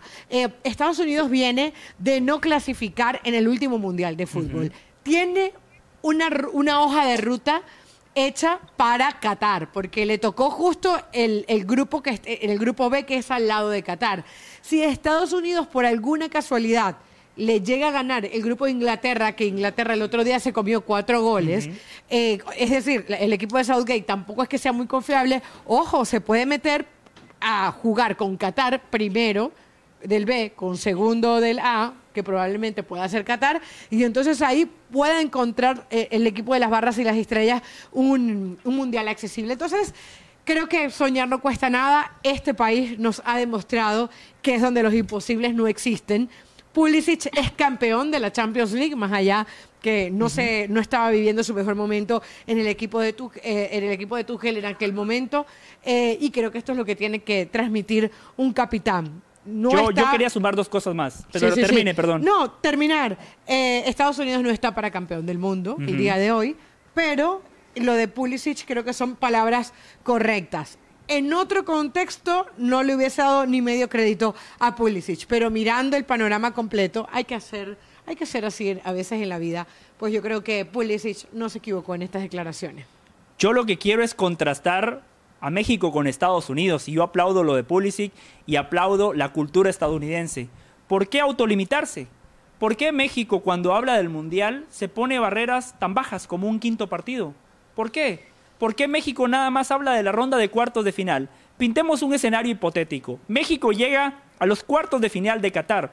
Automáticamente el futbolista entra a la cancha a jugar ese partido pensando que ya cumplió. Sí, sabe que eh, en medio está una semifinal, la posibilidad de jugar una final, pero el jugador dice, históricamente durante los últimos 30 años me han hablado del famoso quinto partido. Lo conseguimos. Después de aquella generación de México 1986, llegamos a la ronda de cuartos de final. Pulisic se pone el estándar de calidad alto. Dice que es un mundial exitoso, ser campeón del mundo. Y está perfecto desde ese punto de vista, desde esa óptica, desde ese contexto. La mentalidad es clave para competir en el fútbol de hoy o en cualquier disciplina. La mentalidad es clave en la vida. El ser humano para desempeñar bien cualquier trabajo primero tiene que estar bien de la cabeza, tiene que estar bien mentalmente, fuerte, saber reaccionar ante momentos adversos que le presenta la vida o en este caso ante momentos complicados que le pueda presentar un partido de fútbol. Ahora, Cristian, desde el fútbol, desde el fútbol, Cristian, Estados Unidos está lejos de ser potencia. En cualquier otro deporte, Estados Unidos es potencia. En el fútbol femenino, la selección de Estados Unidos es la potencia. En el fútbol masculino, Cristian, ustedes son un equipo más del montón. Eh, ustedes quizás son el gigante de la CONCACAF. La CONCACAF es una zona tercermundista. Los campeones del mundo nacen en Sudamérica y en Europa. La historia del fútbol es muy clara, lo decía Caro. Estados Unidos no clasificó al último mundial. Ahora están haciendo bien las cosas. Qué bueno que regresaron a los Juegos Olímpicos. Sí, 16 años después regresaron a los Juegos Olímpicos. Qué bueno que clasificaron al Mundial Sub-20, donde no han sido protagonistas. Qué bueno que van a regresar a los Juegos Olímpicos a ver si por lo menos ganan una medalla como la ganó México en Tokio. Entonces, Estados Unidos todavía tiene mucho por crecer. Tienen que seguir mejorando hacen bien las cosas, correcto. Hoy potencian mejor a sus jóvenes, sí. Si lo comparamos con México, claro. Pero México no puede ser la referencia de Estados Unidos. Si Pulisic habla de ser campeón del mundo, que se compare con Brasil, con Argentina, con Francia, con Alemania y Estados Unidos está muy lejos. Es una realidad. es que le hacen partido a cualquiera, ¿eh? Nadie lo pasa por arriba a Estados Unidos. Antes sí. Ahora no, José. Ah. No, de acuerdo, nadie dice eso, pero bajo ese mismo parámetro, México le hace partido a cualquiera, Ricky. El salto, el salto ha sido muy grande y bueno, entonces tampoco lo tires tan abajo, que tercer mundista, que no sirve de nada la CONCACAF, que bla, bla, bla, bla, pará. A ver. No, y, que hay una realidad, Ricky. Europa, están en equipos importantes de Europa, están cada vez mejor, están, están ganando en todas las categorías. No, no sé. Mm, mm. Me parece que se está escapando la tortuga otra vez, José, pero bueno. Yo no sé si Uruguay le hubiese pasado por encima a esta Estados Unidos como le pasó a México. Yo solamente digo eso. Pero claro. Uruguay le puso los titulares a México y un equipo A diagonal B a Estados Unidos porque Uruguay entiende que en el fútbol de hoy México, a pesar de su mal momento, tiene un mejor estatus. Estados Unidos, reitero, tiene mucho por crecer, pero se empieza con una mentalidad ganadora y eso sí le aplaudo a Christian Pulisic. Al final de cuentas, las palabras hay que ratificarlas en la cancha, en el rectángulo de juego. Estados Unidos tuvo la suerte, y en eso coincido con Caro, un grupo donde puede competir y un cruce en la ronda de octavos donde puede salir victorioso. Nos vamos a la pausa. Esto es Jorge Ramos y su banda desde Las Vegas.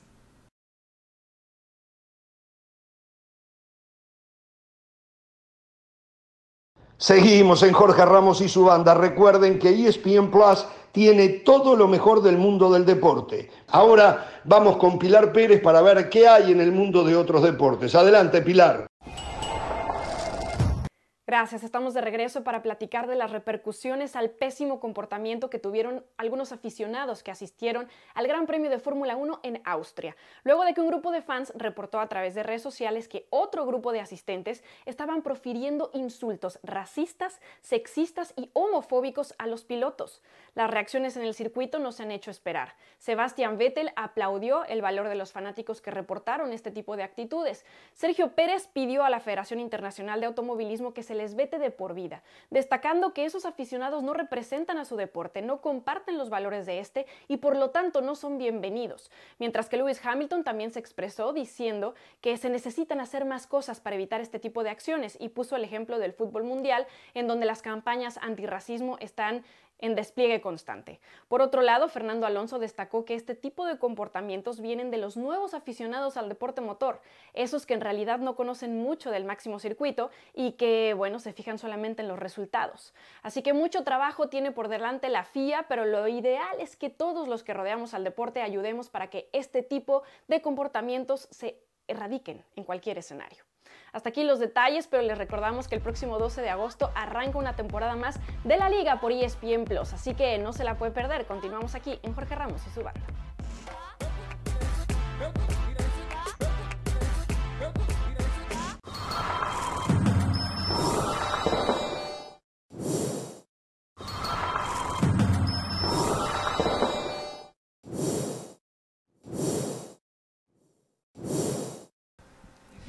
Estamos de regreso en Jorge Ramos y su banda. Jorge Ramos y su banda on the road. Hoy, desde Las Vegas, lunes, martes y miércoles de la próxima semana, desde San Francisco. Caro, Ricky, la verdad que somos afortunados, especialmente Caro, usted y yo somos muy afortunados, porque vamos a ser partícipes de la historia. Porque mañana arranca una nueva era. Real Madrid y Barcelona han tenido que pasar por una transición difícil, complicada. El Barcelona salió de Messi. Messi, a ver, hay que ser muy claros. Messi le cambió la historia al Fútbol Club Barcelona. Antes de Messi, el Barça nada más tenía una Champions. Gracias a Messi, hoy tienen cinco. Messi prácticamente le regaló o le ganó cuatro Champions al Barcelona. Con Messi como abanderado de ese equipo, de 12 ligas, el Barcelona ganó ocho. Estableció una paternidad.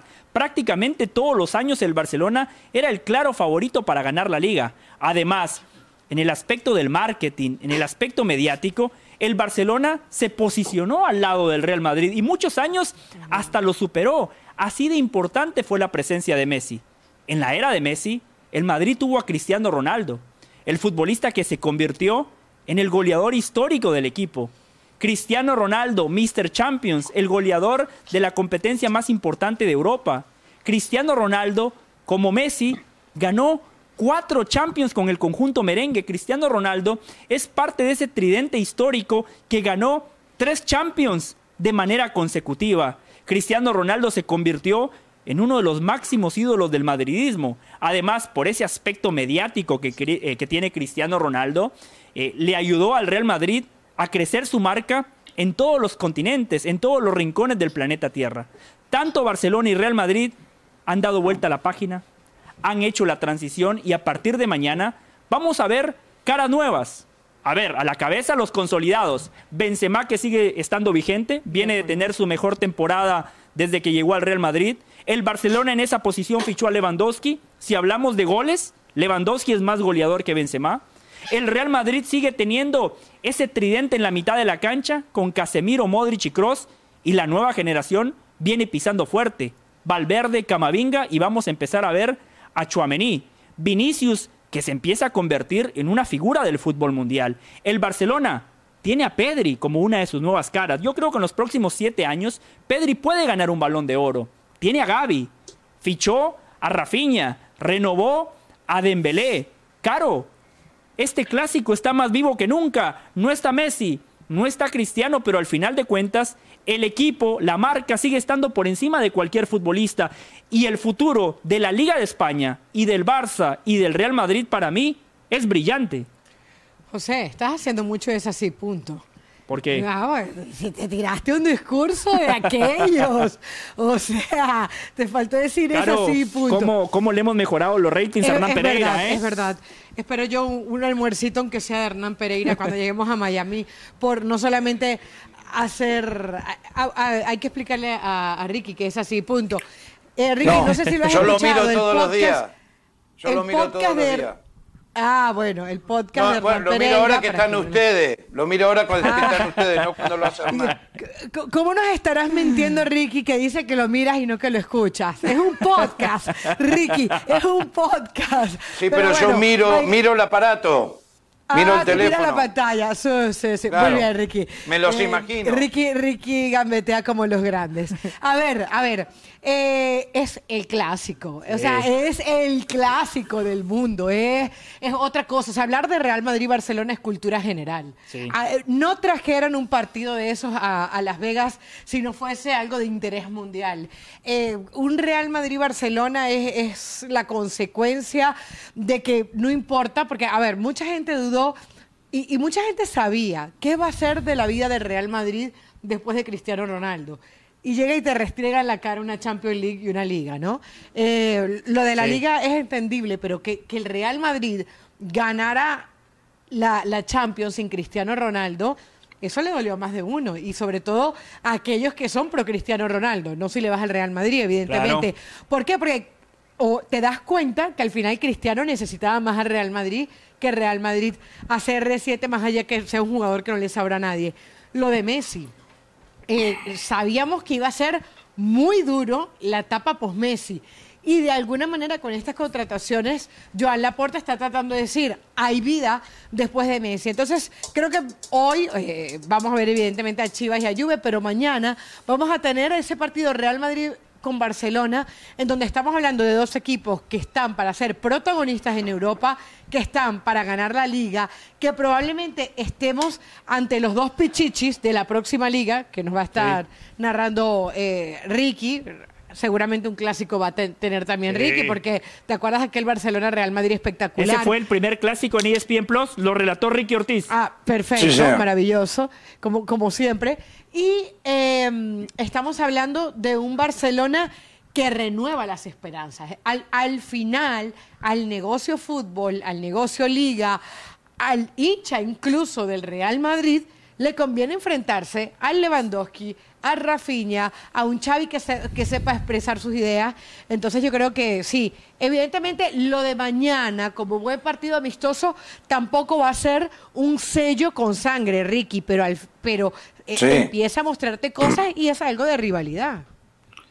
Primero quiero decirle desde mi punto de vista, y, y no hay rivalidad en el mundo tan grande en un nivel, en un evento deportivo como un Real Madrid-Barcelona. Y déjenme explicar, yo sé que José va a saltar, y el Super Bowl, y esto, esto se mira igual, eso es una final, por ejemplo, una final de Champions.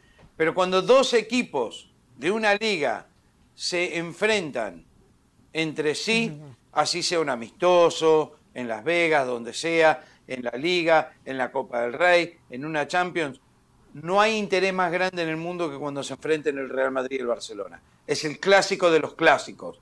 Pues sí, Claro. y los Celtics y los Lakers. Sí, pero se tienen que enfrentar en la final de la NBA, porque si es temporada regular, no genera lo que genera esto. O decime cualquier otros dos equipos alrededor del No, mundo no hay, no, que se no lo hay, enfrenten tienes toda la y que por eso se venden todas las entradas, por eso se, se mira en todo el mundo, eh, se van a reinventar siempre. Eh, para que un equipo sea grande necesita un rival eterno y no hay mayor que un Real Madrid-Barcelona. No existe. Entonces, los jugadores lo saben, los directivos lo saben, los técnicos lo saben. Sí, es un amistoso, pero es un Real Madrid-Barcelona. Ahora, los equipos se están recomponiendo muy bien, el Real Madrid especialmente, porque nadie le daba al Real Madrid que ganara la Liga y la Champions. Y que la porta sacara de la galera, no sé cómo, y no sé cómo va a terminar esto, pero está trayendo muchos jugadores de nivel. Yo tengo miedo que el Barcelona termine en manos de una empresa, de Spotify, quien sea el que le está dando todo este dinero para quedarse con, eh, ¿no? Eh, ¿Cómo se lo van a.? Qué, qué, va a pasar ahí? Eso es otro tema. Pero están. Traen al máximo goleador de los últimos años, que es Lewandowski. Trae a Rafinha, que lo quería todo el mundo.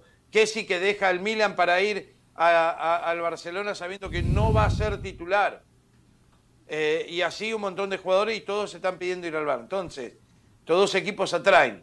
Esta rivalidad es muy fuerte eh, y por eso eh, este interés, no solo mañana, sino también la liga, ¿no? La gente quiere ver a los dos equipos y después los quieren ver enfrentarse entre sí. Entonces, no hay rivalidad. Este es el clásico de los clásicos de los clásicos.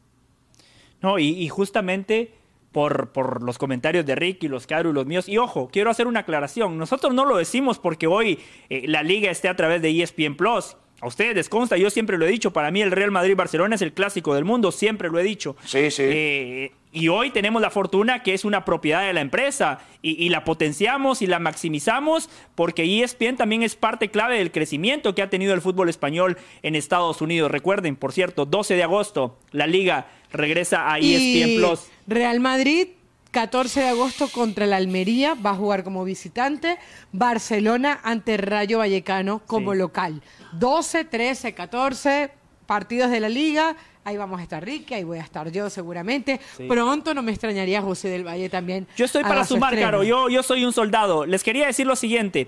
Por lo que hemos dicho, justamente por eso la gente gasta cientos de dólares por ver un partido como el de mañana. Eh, me cuentan que en reventa hay gente que ha pagado hasta 1.500 dólares para poder ver el clásico entre Real Madrid y Barcelona. Un amistoso. Eh, claro, un amistoso. Ricky, yo tengo muy buena relación con, con eh, los integrantes de las peñas del Real Madrid en los Estados Unidos. Por cierto, esta noche me invitaron a una fiesta. Voy a ir, no eh, podía decir que no. Caro está invitada, todo el equipo de producción, todos vamos a ir a la fiesta eh, que están organizando las peñas del Real Madrid en Estados Unidos. Uno de los integrantes me mostraba un screenshot cuando salieron a la venta los boletos. 400 dólares el más barato en la última bandeja, en la última fila, es decir, el boleto más barato rondaba los 400 dólares. El estadio, que tiene una capacidad para 65 mil personas, sold out. Está vendido todo. O sea, el espectáculo está dado. El espectáculo pinta para que mañana vivamos un gran partido de fútbol. Y justamente, Caro Ricky, yo los quería llevar a otro tema. Por eso entiendo a Florentino, a John Laporta y a la Juve que quieren crear su Superliga. Es que ellos se han dado cuenta el negocio que hay fuera de Europa. Estados Unidos por el poder adquisitivo que tiene. Ustedes se imaginan una Superliga donde se jueguen partidos por los puntos en Estados Unidos. Si por un amistoso la gente paga 400 dólares o hasta 1.500 dólares, ¿cuánto pagarían por una final de la Superliga en Nueva York, en Los Ángeles, en Miami o aquí en Las Vegas? Ricky quería decir algo, ¿no? No, no, no, pero estoy de acuerdo. A ver, eh, eh, estos equipos saben y, lo pueden hacer en China y lo pueden hacer en otros lugares del mundo y, estos equipos pueden ir a jugar al Maracaná y revienta, y pueden ir a la Bombonera y revienta, y pueden ir a la Azteca y, meten 100.000 personas. Esta es en la, bombonera reventaría. ¿Tú crees que sí? En la bombonera reventaría en Argentina. Claro, cualquier partido de una Superliga Europea, pero en cualquier lado del mundo, claro. En cualquier lado del mundo. Jorge nos miente, caro, hágale caso a Ricky. Real Madrid y Barcelona venden en cualquier parte del planeta Tierra, incluido en Sudamérica. Llenarían el centenario de Montevideo, el Monumental de River. Cualquier estadio de Sudamérica lo llenan de taquito. Todo, lo llenan. Lo que pasa es que, como dice José, es el poder adquisitivo. Al final siempre va a rendir más venir acá a Estados Unidos o a México, por ejemplo. O, a Brasil en este caso. O en lugares, en otros lugares del mundo eh, con potencias económicas, pero a ver, una Superliga, un Real Madrid-Barcelona, no habría un estadio en el mundo que vayan a jugar que no, que no se llene, que no reviente, que la gente no esté colgada de los alambrados. Y luego, y luego pasa, y, y, luego pasa, hablando del partido de mañana, algo que tú me decías, José, fuera de, micrófonos, hablándome de la experiencia del partido Barcelona-Inter, más allá de que hayan cambios ilimitados, más allá de que en los segundos tiempos se desvirtúa un poco el partido, luego pasan estos partidos de, de temporada ya en este nivel que vas a ver jugadores que se quieren ganar el puesto de titular. Sí. Jugadores que quieren demostrarle a su técnico. Entonces, ¿qué pasa con un Dembélé que sabe que hoy no es titular probablemente? Ajá. Que sabe que Rafinha le está ganando el puesto. Cuando llega el segundo tiempo, se va a matar. Claro. Entonces, queda eh, queda extinta de alguna manera, queda sin ninguna chance esos argumentos que decimos, ah, un partido, pero es amistoso, pero no, es un partido, en este caso de pretemporada, pero donde puedes, aunque te cambien el equipo completo, vas a tener la posibilidad de ver un buen espectáculo. Eso, eso buscaba Xavi Caro. A ver, hagamos un ejercicio rápido aquí con Ricky y con usted. Eh, vamos a asumir que mañana arrancan de titulares eh, Abumellán, Ansu Fati y Rafinha, como jugaron contra el Inter Miami. En la parte complementaria entra Lewandowski por Abumellán, entra Dembélé por Rafinha e ingresa Memphis Depay por Ansu Fati.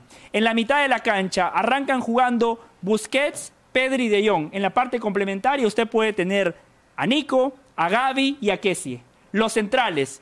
eh, si le gusta eh, Araujo con Piqué, puede ser Sí, Araujo con Piqué. Segundo tiempo, Christensen con Eric García. Lateral por derecha, ¿a quién le gusta? Eh, ¿Serginho Des? Des, está bien. Perfecto. A mí me gusta más Araujo por derecha, pero bien. Y le, le gusta Araujo por derecha, segundo tiempo ponemos Araujo por derecha, por izquierda Jordi Alba o Valdé en el segundo tiempo. Y cuando lo llevamos al Real Madrid, arranca en la mitad de la cancha. Casemiro, Modric, Cross, segundo tiempo, Valverde, Camavinga, Chuamení. ¿Le gusta el tridente Benzema. Vinicius, Rodrigo? En el segundo tiempo le podemos poner a Eden Hazard si está bien, eh, Asensio Ajá. y le podemos poner a un Borja Mayoral. A Mayoral, sí. Eh, podríamos O ver a Rudiger en el segundo tiempo. a Hazard como delantero centro también. Perfecto. Exacto. Entonces, Caro, Ricky. O sea, mañana los técnicos pueden hacer cambios, pero claramente son plantillas profundas. Estos Sí, equipos sí. se construyen y se arman para ganarlo todo. Liga, Champions, Copa del Rey y lo que jueguen. Claro, es que este equipo va a ser noticia incluso con los cambios. O sea, eh, si Hazard te juega como delantero centro, el lunes, cuando volvamos a Jorge Ramos y su banda, vamos a estar hablando de eso. Eh, usted me ve emocionada porque me dicen aquí Yo- que, que estoy, que estoy muy Yo, emocionada. yo la veo muy estoy- emocionada. Estoy contenta, estoy contenta. Fueron dos años de pandemia, fueron dos años sin salir prácticamente. O sea, dos años sin verme. Por eso está contenta. Es cierto. Eh, no, ya, ya esa parte la pasé. ya esa parte la pasé. Pero, pero, pero va a venir más de esto, va a venir más de esto, va, va a venir más de Jorge Ramos Sí. on the road. Espero compartir pronto con eh, nuestro compañero Ricky. Sí. Espero que de a poco esta gira de Jorge Ramos y su banda se vayan llenando de más integrantes.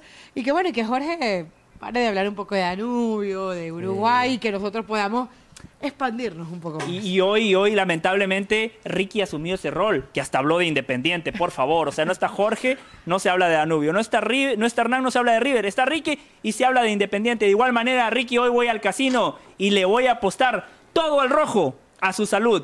Vamos a ir a la pausa aquí en Las Vegas. Esto es Jorge Ramos y su banda On the Road desde Las Vegas. En un ratito, las Chivas juegan ante la Juve y mañana en esta misma ciudad, en el recinto que ven a nuestra espalda, Real Madrid-Barcelona, Barcelona-Real Madrid, el clásico de España que se ha convertido en el clásico del mundo. El 12 de agosto regresa la Liga de España a las plataformas de ESPN. Hacemos la pausa y volvemos con mucho más.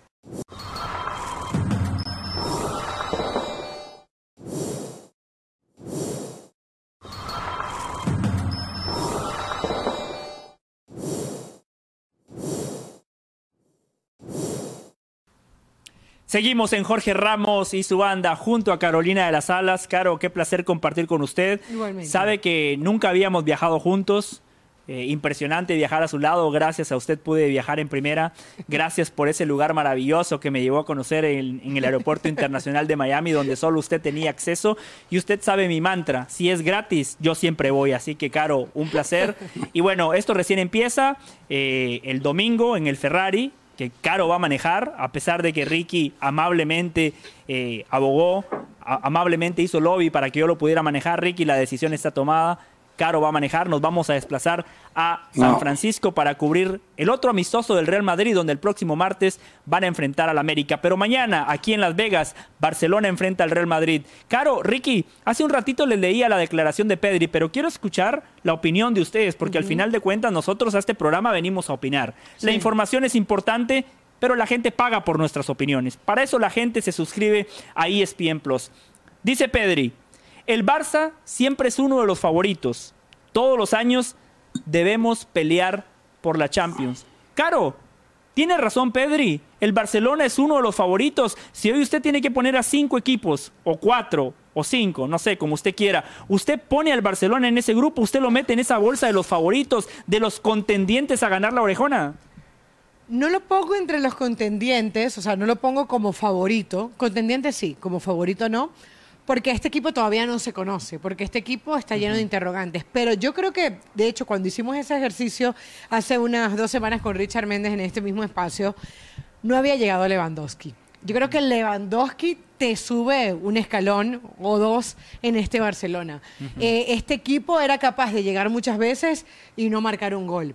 Este equipo hoy se conoce, este equipo hoy tiene a Rafinha, que, que, tiene tremenda calidad. Este equipo ha recuperado hoy a Ansu Fati y van a venir cambios desde la defensiva porque si analizamos la línea defensiva, realmente ahí tienen que haber cambios. Se habla de Marco Alonso, se, habla de Aspilicueta. Esa es otra de las preguntas que mañana le voy a hacer a Joan Laporta, si realmente podemos esperar eh, un cambio en la, en la defensa del Barcelona que pueda dar ese salto de calidad. Tú utilizas, José, una palabra que dice, hubo, hay incorporaciones y hay refuerzos. Claro. Hoy el Barça tiene refuerzos, no tiene incorporaciones, tiene refuerzos. Entonces yo creo que a partir de ahí a este Barcelona hay que eh, tenerlo en cuenta. Hay, una cosa que me hace, no sé si ruido. Eh, Pedri evidentemente se está ganando una jerarquía como jugador. Hoy juega para el equipo de Luis Enrique pero siento que está hablando bastante últimamente. se está agrandando, dice eh, usted. no sé si se está agrandando, pero tiene una confianza que yo no esperaba de, un jugador tan joven. Me dieron la 8 de Iniesta. Ah, bueno, sí, bueno, no, es poca cosa, no es poca cosa. Un hombre que además marcó el gol del, eh, en, el Mundial, aquel famoso del 2010 para España. Entonces, bueno, independientemente de eso, creo que hoy eh, no lo metería entre los primeros cinco, sobre todo porque creo que hay equipos que se merecen esos primeros cinco lugares. El caso de Liverpool, el caso del Real Madrid, que aunque no se haya reforzado mejor que el Barcelona, viene de ganar la Champions League. El caso de Chelsea, que tiene a Tuchel y compañía, el Manchester City, el mismo Bayern Múnich, que hay que ver si le termina llegando Cristiano Ronaldo o no. Entonces creo que por la calidad de los rivales, eh, no se mete en el top 5 y porque Xavi no deja de ser un técnico nuevo que está tratando de construir cosas. Pero hoy este Barcelona está muy obligado y eh, creo que como candidato, como contendiente, hay que meterlo no de 5, pero tal vez sí de 6 o 7. Esa palabra que usted utilizó, obligación, ahí sí lo pongo en el top 5. Ricky, pero volviendo al tema de favoritos, ¿Ponemos al Barça entre los primeros cinco? O al menos usted desde su óptica, desde su análisis, ¿usted lo tiene como un equipo que pueda ganar la Champions el próximo año? No, no, entre los primeros cinco no. Tenés a tres equipos de la Premier que están mejores, eh, el Real Madrid que está mejor, el Paris Saint-Germain que está mejor, el Bayern está mejor, por más que se haya ido Lewandowski, está mejor que el Barcelona, y después el Barcelona no es un claro favorito contra un Atlético de Madrid, eh, contra los equipos italianos y mucho más, no. Eh, yo creo que, es paso a paso, que están mejor, que van a pelear la liga, sí, pero la Champions es otra cosa. El tema con Pedri también, si me permiten, es, que, es que Pedri apareció en un momento en que tanto la selección de España como el Barcelona estaban desesperados por una estrella. ¿Sí? Es verdad. Desesperados por un jugador distinto, desesperados por un jugador que digan, este va a pelear por el balón de oro. Y, lo apresuran. Claro, y lo apresuran. Hicieron lo mismo con Ansu Fati y hacen así con, con... El Real Madrid lo hizo con Odegaard. O sea, Odegaard no existe más, solo cuando va al Real Madrid. Cuando está el Real Madrid un fenómeno, hay que ponerlo de titular. Se va, nadie habla de él. Perdón, ¿no era un fenómeno? Bueno, eso es lo que pasa en los medios. Se inflan, se inflan, se inflan, se inflan. Compararlo con Iniesta, mamita. O sea, paremos un poco. Iniesta ganó todo. Iniesta fue uno de los mejores jugadores de la historia en su posición. Iniesta podría estar tranquilamente en el, entre el mejor once de la historia, ¿o no? Es verdad. Y ya están diciendo que Pedri es el próximo Iniesta. Ah, a mí, totalmente. A mí, para mí se le van las manos. Aunque es un gran Eh, jugador. A sí. ver, todos Es un estamos de muy acuerdo buen que, jugador. que, que muy técnicamente es muy bien, que Tiene puede un llegar un pero, pero, pero, Pero paren un despacio. poco. Claro. Paren un poco, Sí. que la 8 de Iniesta, que esto, que lo otro. O sea, eh, a mí me parece que hay, que hay que ir paso a paso, tranquilo con este eh, muchacho, porque al final del día, cuando el Barça no gane eh, y no funcione o no esté como... y no es el Mesías, como dice Caro, y después lo empiezan a tirar abajo un día para el otro. De héroe a villano Sí. en dos segundos en esto, ¿eh? especialmente en Sí. España. Entonces, eh, el Barcelona todavía tiene problema en la saga, no tiene un segundo lateral izquierdo, eh, tiene demasiados jugadores Eso. arriba, lo cual eso va a generar un problema, caro José, demasiados jugadores arriba. ¿Qué haces con Ferran Torres ahora? ¿Cómo le decís a Aubameyang que perdió la titularidad? Eh, ¿Cómo le decís a Dembélé que firmó y ahora va al banco? Eh, ¿Cuánto? Memphis Depay ya se quiere ir. No, no es tan fácil. Y, y No es eso que dice. Ricky, y, y Ricky, eso has dado en el clavo. Eso va a ser otro de los, de los trabajos de, de Xavi. Cómo manejar egos. Porque, a ver, Gaby, Pedro, Pedri, perdón, Nico, en su momento te ayudaron eh, a, a mantener más o menos el barco a flote. Te, No había te otra ayudaron cosa. a un segundo lugar a, a 13 puntos. Entonces, tienen, eh, es un año de mundial en donde le quieres llenar el ojo a Luis Enrique. Entonces, eh, después, cuando, cuando aparezca eh, el mismo Ansu Fati, Ansu Fati eh, perdió la titularidad por lesión. ¿Qué va a pasar si Dembélé te reacciona? ¿Qué va a pasar si Ansu Fati está on fire y nos muestra su mejor versión? Vas a sentar a Rafinha, que prefirió no ir al Chelsea por ir al Barcelona y hasta aceptó menos plata. Es decir, eso que nos comenta Ricky me parece que es fundamental, porque mientras Ancelotti, por ejemplo, en su momento era lo que había y con eso llega a ser campeón de la Champions, ahora es cómo vas a manejar los egos. Porque hoy yo creo que un Piqué, por ejemplo, con todo y su jerarquía, sabe que si no lo hace bien es normal que lo sienten, porque de hecho Xavi se lo dijo. Xavi le dijo Pero no es fácil que- y- sentarlo tampoco, eh, Caro, no, ¿eh? No, no, no, tampoco. Tampoco, tampoco, pero hay una conversación previa. Hay una conversación previa en donde Piqué le dijo, yo voy a lograr que tú me mantengas como titular. Bueno, ya es un reto de Piqué. Sí. Pero ¿qué vas a hacer cuando Pedri lo renovaste con, a- a- con to- es- esta lista de jugadores que te acabo de decir? Y no hablemos ya del caso de Frankie de Jong, que no se quiso ir y que también es una opción ahí en el mediocampo un poco más, más defensivo. por supuesto. Pero Xavi conoce ese riesgo, sabe que gestionar la plantilla va a ser difícil, pero Xavi es un técnico muy inteligente, que sabe que para ganar, que sabe que para conseguir los objetivos que se traza el Barcelona al inicio de cada temporada, necesita calidad. Y a la plantilla del Barça de la temporada pasada le hacía falta peso específico. Creo yo que con Lewandowski, con Rafinha, claramente el Barcelona mejora. Y ahora sí tendrá que venir la otra faceta del Xavi entrenador. El Xavi entrenador cancha me parece que ha dejado buenas sensaciones. En poco tiempo le dio una idea de juego, en poco tiempo el Barcelona recuperó su ADN, esa presión abrumadora en todos los sectores de la cancha. Goleó al. Real Madrid.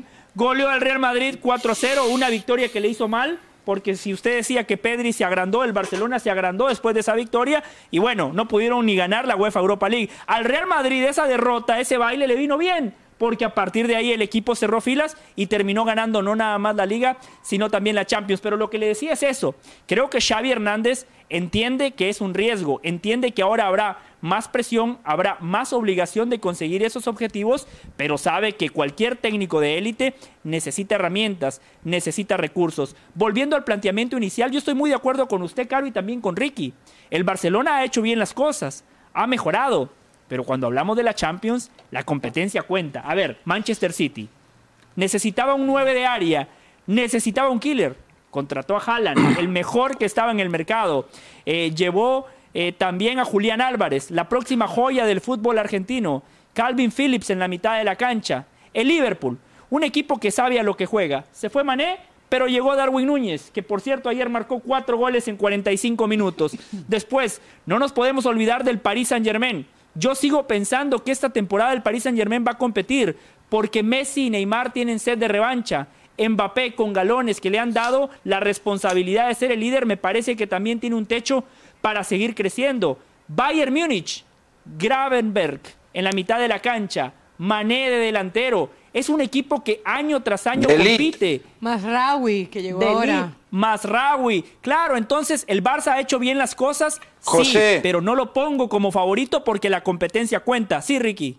Dice que los jugadores del Bayern Múnich ya están siguiendo a Cristiano Ronaldo en Instagram.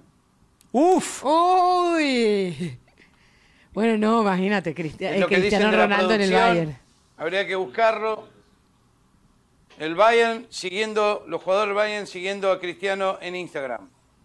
Uf. Ah, bueno. Entonces, yo creo que hay que ir sumando Cristiano con el Bayern. Menos posibilidades todavía. Y, y, cuidado, y cuidado, eh, Ricky, ya te dejo, porque esto coincide con las palabras de Erin Ten Hag, que le preguntaron por Cristiano y no dijo literalmente como, como se dice, ah, no lo podemos seguir esperando, pero dijo como que, o sea, eh, ya tengo que trabajar con lo que tengo. Vamos a ver, una cosa lleva a la otra.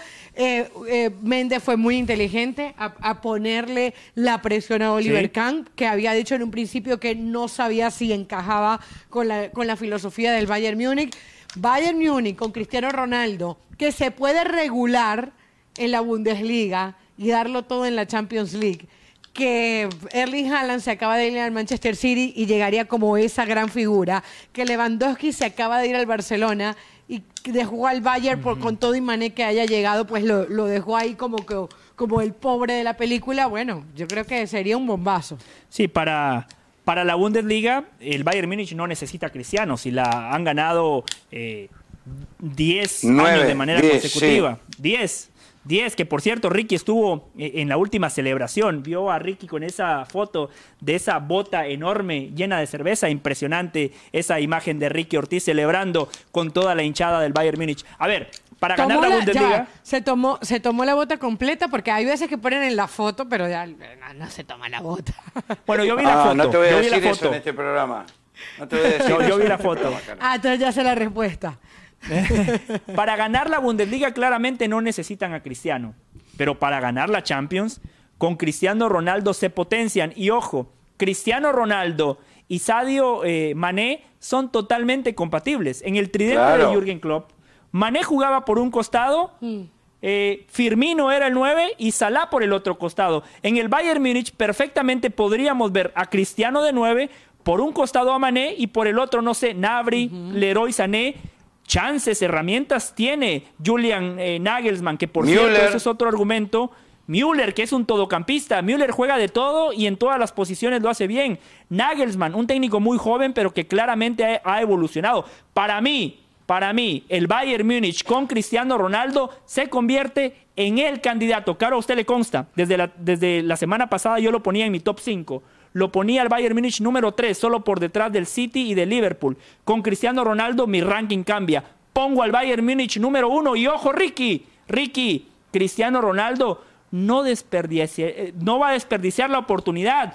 Como la desperdició Messi, que le dieron a Neymar a Mbappé y lo eliminaron en la ronda de octavos de final. Mr. Champions Ricky, con el Bayern Múnich, se potencia. Eh, va a ser segundo detrás del Paris Saint Germain en candidatos. Primero, eso es lo que te voy a decir, José. Eh, este año va a ser distinto para, para Messi y compañía. El miedo, el miedo que tenés de que, se, que, tengas que empezar a decirle Mister Europa League a Cristiano, te carcome por dentro, te mata, es la verdad, ¿sí? porque va a jugar. Y, y, y, agradecer a todos los santos del cielo que por un punto no le estaríamos diciendo Mister Conference League. ¿Sí?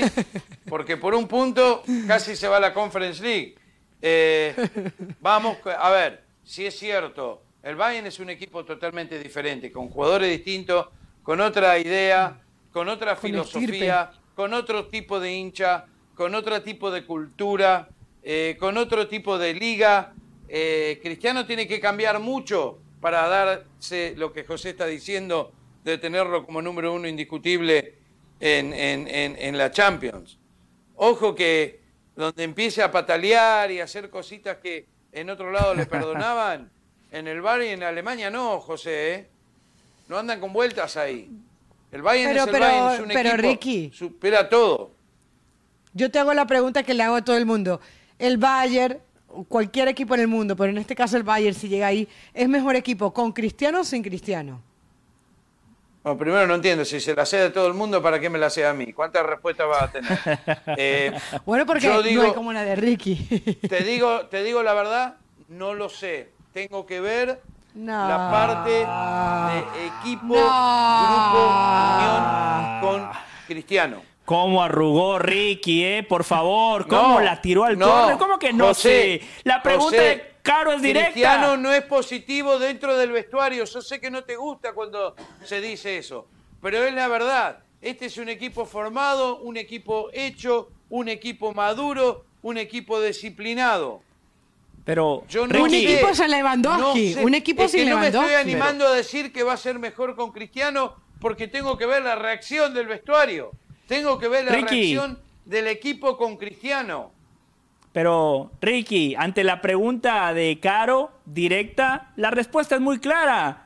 Con Cristiano Ronaldo cualquier equipo es mejor. Segundo, por favor, ¿cómo le va a decir a la gente que Cristiano le hace daño al vestuario? Todo lo contrario. Cristiano Ronaldo es la un Juventus no fue mejor con, Cristiano. La Juventus no fue mejor con Cristiano. El Manchester United no fue mejor con Cristiano. O sea que ahí yo te estoy tirando dos equipos. No fueron mejor. No fueron mejor. Pero, pero Ricky, a ver. Eso no lo podés discutir, José. Ricky, Ricky. No, no fueron mejor porque el fútbol es un deporte colectivo, pero tanto en la Juve como el Bayern Múnich, Cristiano Ronaldo fue el mejor. En el Manchester United fue el goleador en Premier, en Champions. Eh. Con el Bayern Múnich ganó el capo Cañoneri. En Champions lo dejaron morir solo, Ricky. Recuerde, recuerde lo que pasó en la Champions. Yo no me importa, no los hizo mejor. Vos buscá defenderlo como quiera, pero dijiste, donde Cristiano va, a cualquier equipo lo hace mejor, punto. Mentira. Sí, claro. Mentira. No, Estás ¿cómo totalmente mentira? equivocado. Sí, se Pero, venden más Ricky, camisetas. Sin Cristiano el Manchester United hubiese terminado décimo cuarto. Ni siquiera la Conference League hubiese alcanzado. ¿Cómo que qué importa? Peor que el año pasado. No clasificó Champions. Esa es la cosa. ¿Para qué se va Cristiano Ronaldo al Manchester United? Perfecto, entonces Ricky respóndale a Caro. respóndale a Caro y dígale, para mí, para mí, con Cristiano Ronaldo el Bayern Munich no es mejor, respóndale a Caro. Tu fanatismo, no, es porque vos te metés en todo y tenés opinión para todo y al final del día no estás equivocado. No, ah, pero ahora Ricky, ahora Ricky, ahora Ricky el Manchester United va a ser campeón de la Premier League si no tiene Cristiano Ronaldo, porque pareciera que, a ver, yo no es que defiendo a Cristiano Ronaldo con todo, pero yo tengo que reconocer el superatleta que es, el goleador que es, lo que me aporta como equipo, sus 18 goles en la Premier League. O sea, yo creo que no todo, a ver, la Juventus se fue se fue Cristiano Ronaldo y la a ver, se fue Cristiano Ronaldo y, fueron peores los, resultados de la Juve. se fue Cristiano Ronaldo. No, solo, no solo se fue Cristiano, fue, eso fue en el equipo ya venía en caída, por eso se fue y abandonó Barco. Y ahora ve que en el Manchester United, por más que haga lo que haga, no va a ir en ningún lado, porque es un desastre el equipo. ¿Para qué fue al Manchester United? Fue a hacer ruido porque el ruido lo estaba haciendo Messi en el Paris Saint Germain. Y cuando iba a ir al City, arrugó porque Ferguson que es como un padre para él y me parece perfecto, le dijo, no, no nos podés hacer eso, vení para acá. Entonces, ¿por qué no se quedó en la Juventus? ¿Por qué no se quedó en la Juventus? Porque vio que no iba a ningún lado si es tan bueno. Y ahora, ¿por qué no se queda en el Manchester o no se quiere quedar? Porque ve que no va a ningún lado. Entonces, el Sporting, el equipo de sus amores, el equipo de donde nació, te esperamos con los brazos abiertos, jugás Champions. No, ahí no puedo hacer goles, ahí no puedo ganar nada. Entonces, Ah, pero es la verdad. Es la verdad. Ustedes dos lo están defendiendo bajo cualquier circunstancia. No, pero, pero déjeme hacer una pregunta. Voy a hacer la gran caro. Una pregunta directa. Bajo ese mismo parámetro, Ricky, entonces, ¿el Paris Saint Germain con Messi fue peor equipo? Porque sin Messi llegaron a la final de Champions. Con Messi fueron eliminados en la ronda de octavos de final y Messi falló un penal en el partido de ida contra el Real Madrid. Tomando en cuenta su análisis, su parámetro y su opinión, claramente el Paris Saint-Germain con Messi fue un equipo menos competitivo. No es cierto, porque, a ver, no? No, no es cierto, porque Messi tampoco eh, jugó tanto, número uno. Número dos, máximo en asistencias, ¿sí? Número tres, Eh, Bueno, Cristiano máximo goleador de su equipo en Champions y en Liga. Ganó la Liga, Messi, como Cristiano la ganó cuando fue a la Ah, Juventus y después la la, Liga perdió. De Francia la gana la cualquiera, perdió. Ricky. Después la perdió con el Inter en su segundo año, si no te acordás, porque supuestamente Cristiano se mejora en los equipos. Pero el segundo año no ganó absolutamente nada. Ni la, ni, ni la Copa Italia. Nada. Nada, de nada, de nada. Messi salió campeón en Francia. O sea que no cambió nada ahí. Ah, Cristiano no. Cristiano terminó en qué, en qué Messi lugar? también está en deuda. Me- Messi está en deuda en el Paris Sí, Saint Germain, sí, sí, como, sí, lo sí, está, pero como lo está no Neymar. comparemos acá. Estamos- No comparemos. O sea, Messi está en deuda y la salida fue brutal de- de- e injusta del Sí. Barcelona. Un año de ajuste, vamos a ver. Y ahora lo quiero ver. Después de este año hablamos. Después de este año hablamos. Pero no, ahí está la respuesta a tu pregunta. Que siempre, siempre, cuando, te, cuando estás entre la espada y la pared, José, con Cristiano, tu respuesta es, y Messi, no sabés decir Es verdad, otra cosa. es verdad, ahí le doy No la derecha a Ricky. decir no, otra no cosa. puedo- toda- toda- o sea, todas las preguntas de Cristiano no nos pueden llevar a Messi y todas las respuestas de Messi no nos pueden llevar a Cristiano. Eh, eh, ahí- Pero- ahí, le doy la derecha a Ricky. Ricky. No, yo nada más quería destacar la inconsistencia y la incongruencia Y de Ricky Ortiz, y que cambia la opinión de acuerdo al futbolista del cual hablamos. Ricky tiene buena cintura táctica, acomoda el cuerpo de distintas maneras, es tan buena estratega como Mourinho, tiene más recursos tácticos que Zidane, así de bueno es Ricky Ortiz cuando ya lo ponemos contra la pared. Qué bárbaro No, Ricky, Mourinho después la no, cambia Mourinho es el y de dice que el que estaba contra la pared soy yo. Qué bárbaro Ricky Ortiz, ya lo conozco, ¿eh? Ya lo conozco. Vamos a hacer la pausa.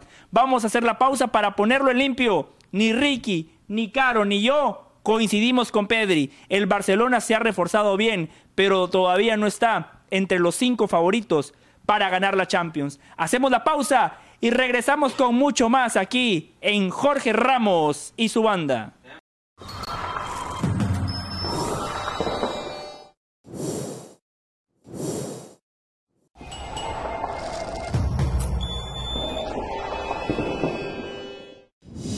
Seguimos en Jorge Ramos y su banda. Recuerden que ESPN Plus tiene todo lo mejor del mundo del deporte. Ahora vamos con Pilar Pérez para ver qué hay en el mundo de otros deportes. Adelante, Pilar. Gracias, el saludo para todos en la banda y a los que nos sintonizan a través de ESPN Plus. Buenas noticias para los amantes del tenis, pues Novak Djokovic ha confirmado su participación en la próxima edición de la Labour Cup, a jugarse del 23 al 25 de septiembre en Londres, para ser parte del equipo de Europa, en el cual ya estaban confirmados Roger Federer, quien es parte de la organización, Rafael Nadal y Andy Murray, reuniendo por primera vez desde Australia 2019 al Big Four en un torneo. Esta será la primera vez que estos cuatro miembros se junten para competir por un mismo equipo.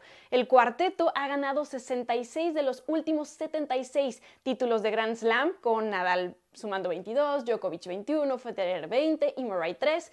Ocuparon además el primer puesto del ranking mundial durante 18 años consecutivos, estamos hablando desde febrero del 2004 hasta febrero del 2022. Y Djokovic solamente había participado en una edición de la Labour Cup en el 2018, en la que solamente coincidió con Roger. Esta será la primera vez que comparta con Rafa, quien ha asistido a más ediciones, y con Murray, que estará debutando en este torneo.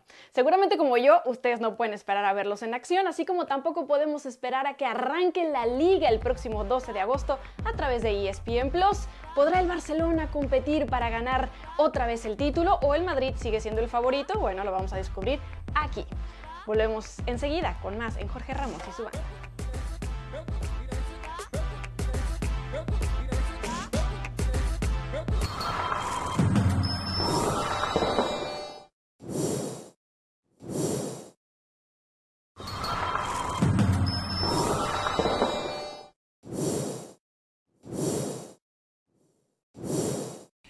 Estamos de regreso en Jorge Ramos y su banda desde Las Vegas. Estamos llegando a la recta final de un gran programa, pero antes de despedirnos, se le encendieron las alarmas a Caro. Sonó el teléfono rojo. Caro en la pausa me dijo, José, al volver tengo noticias importantes. Caro, la escuchamos.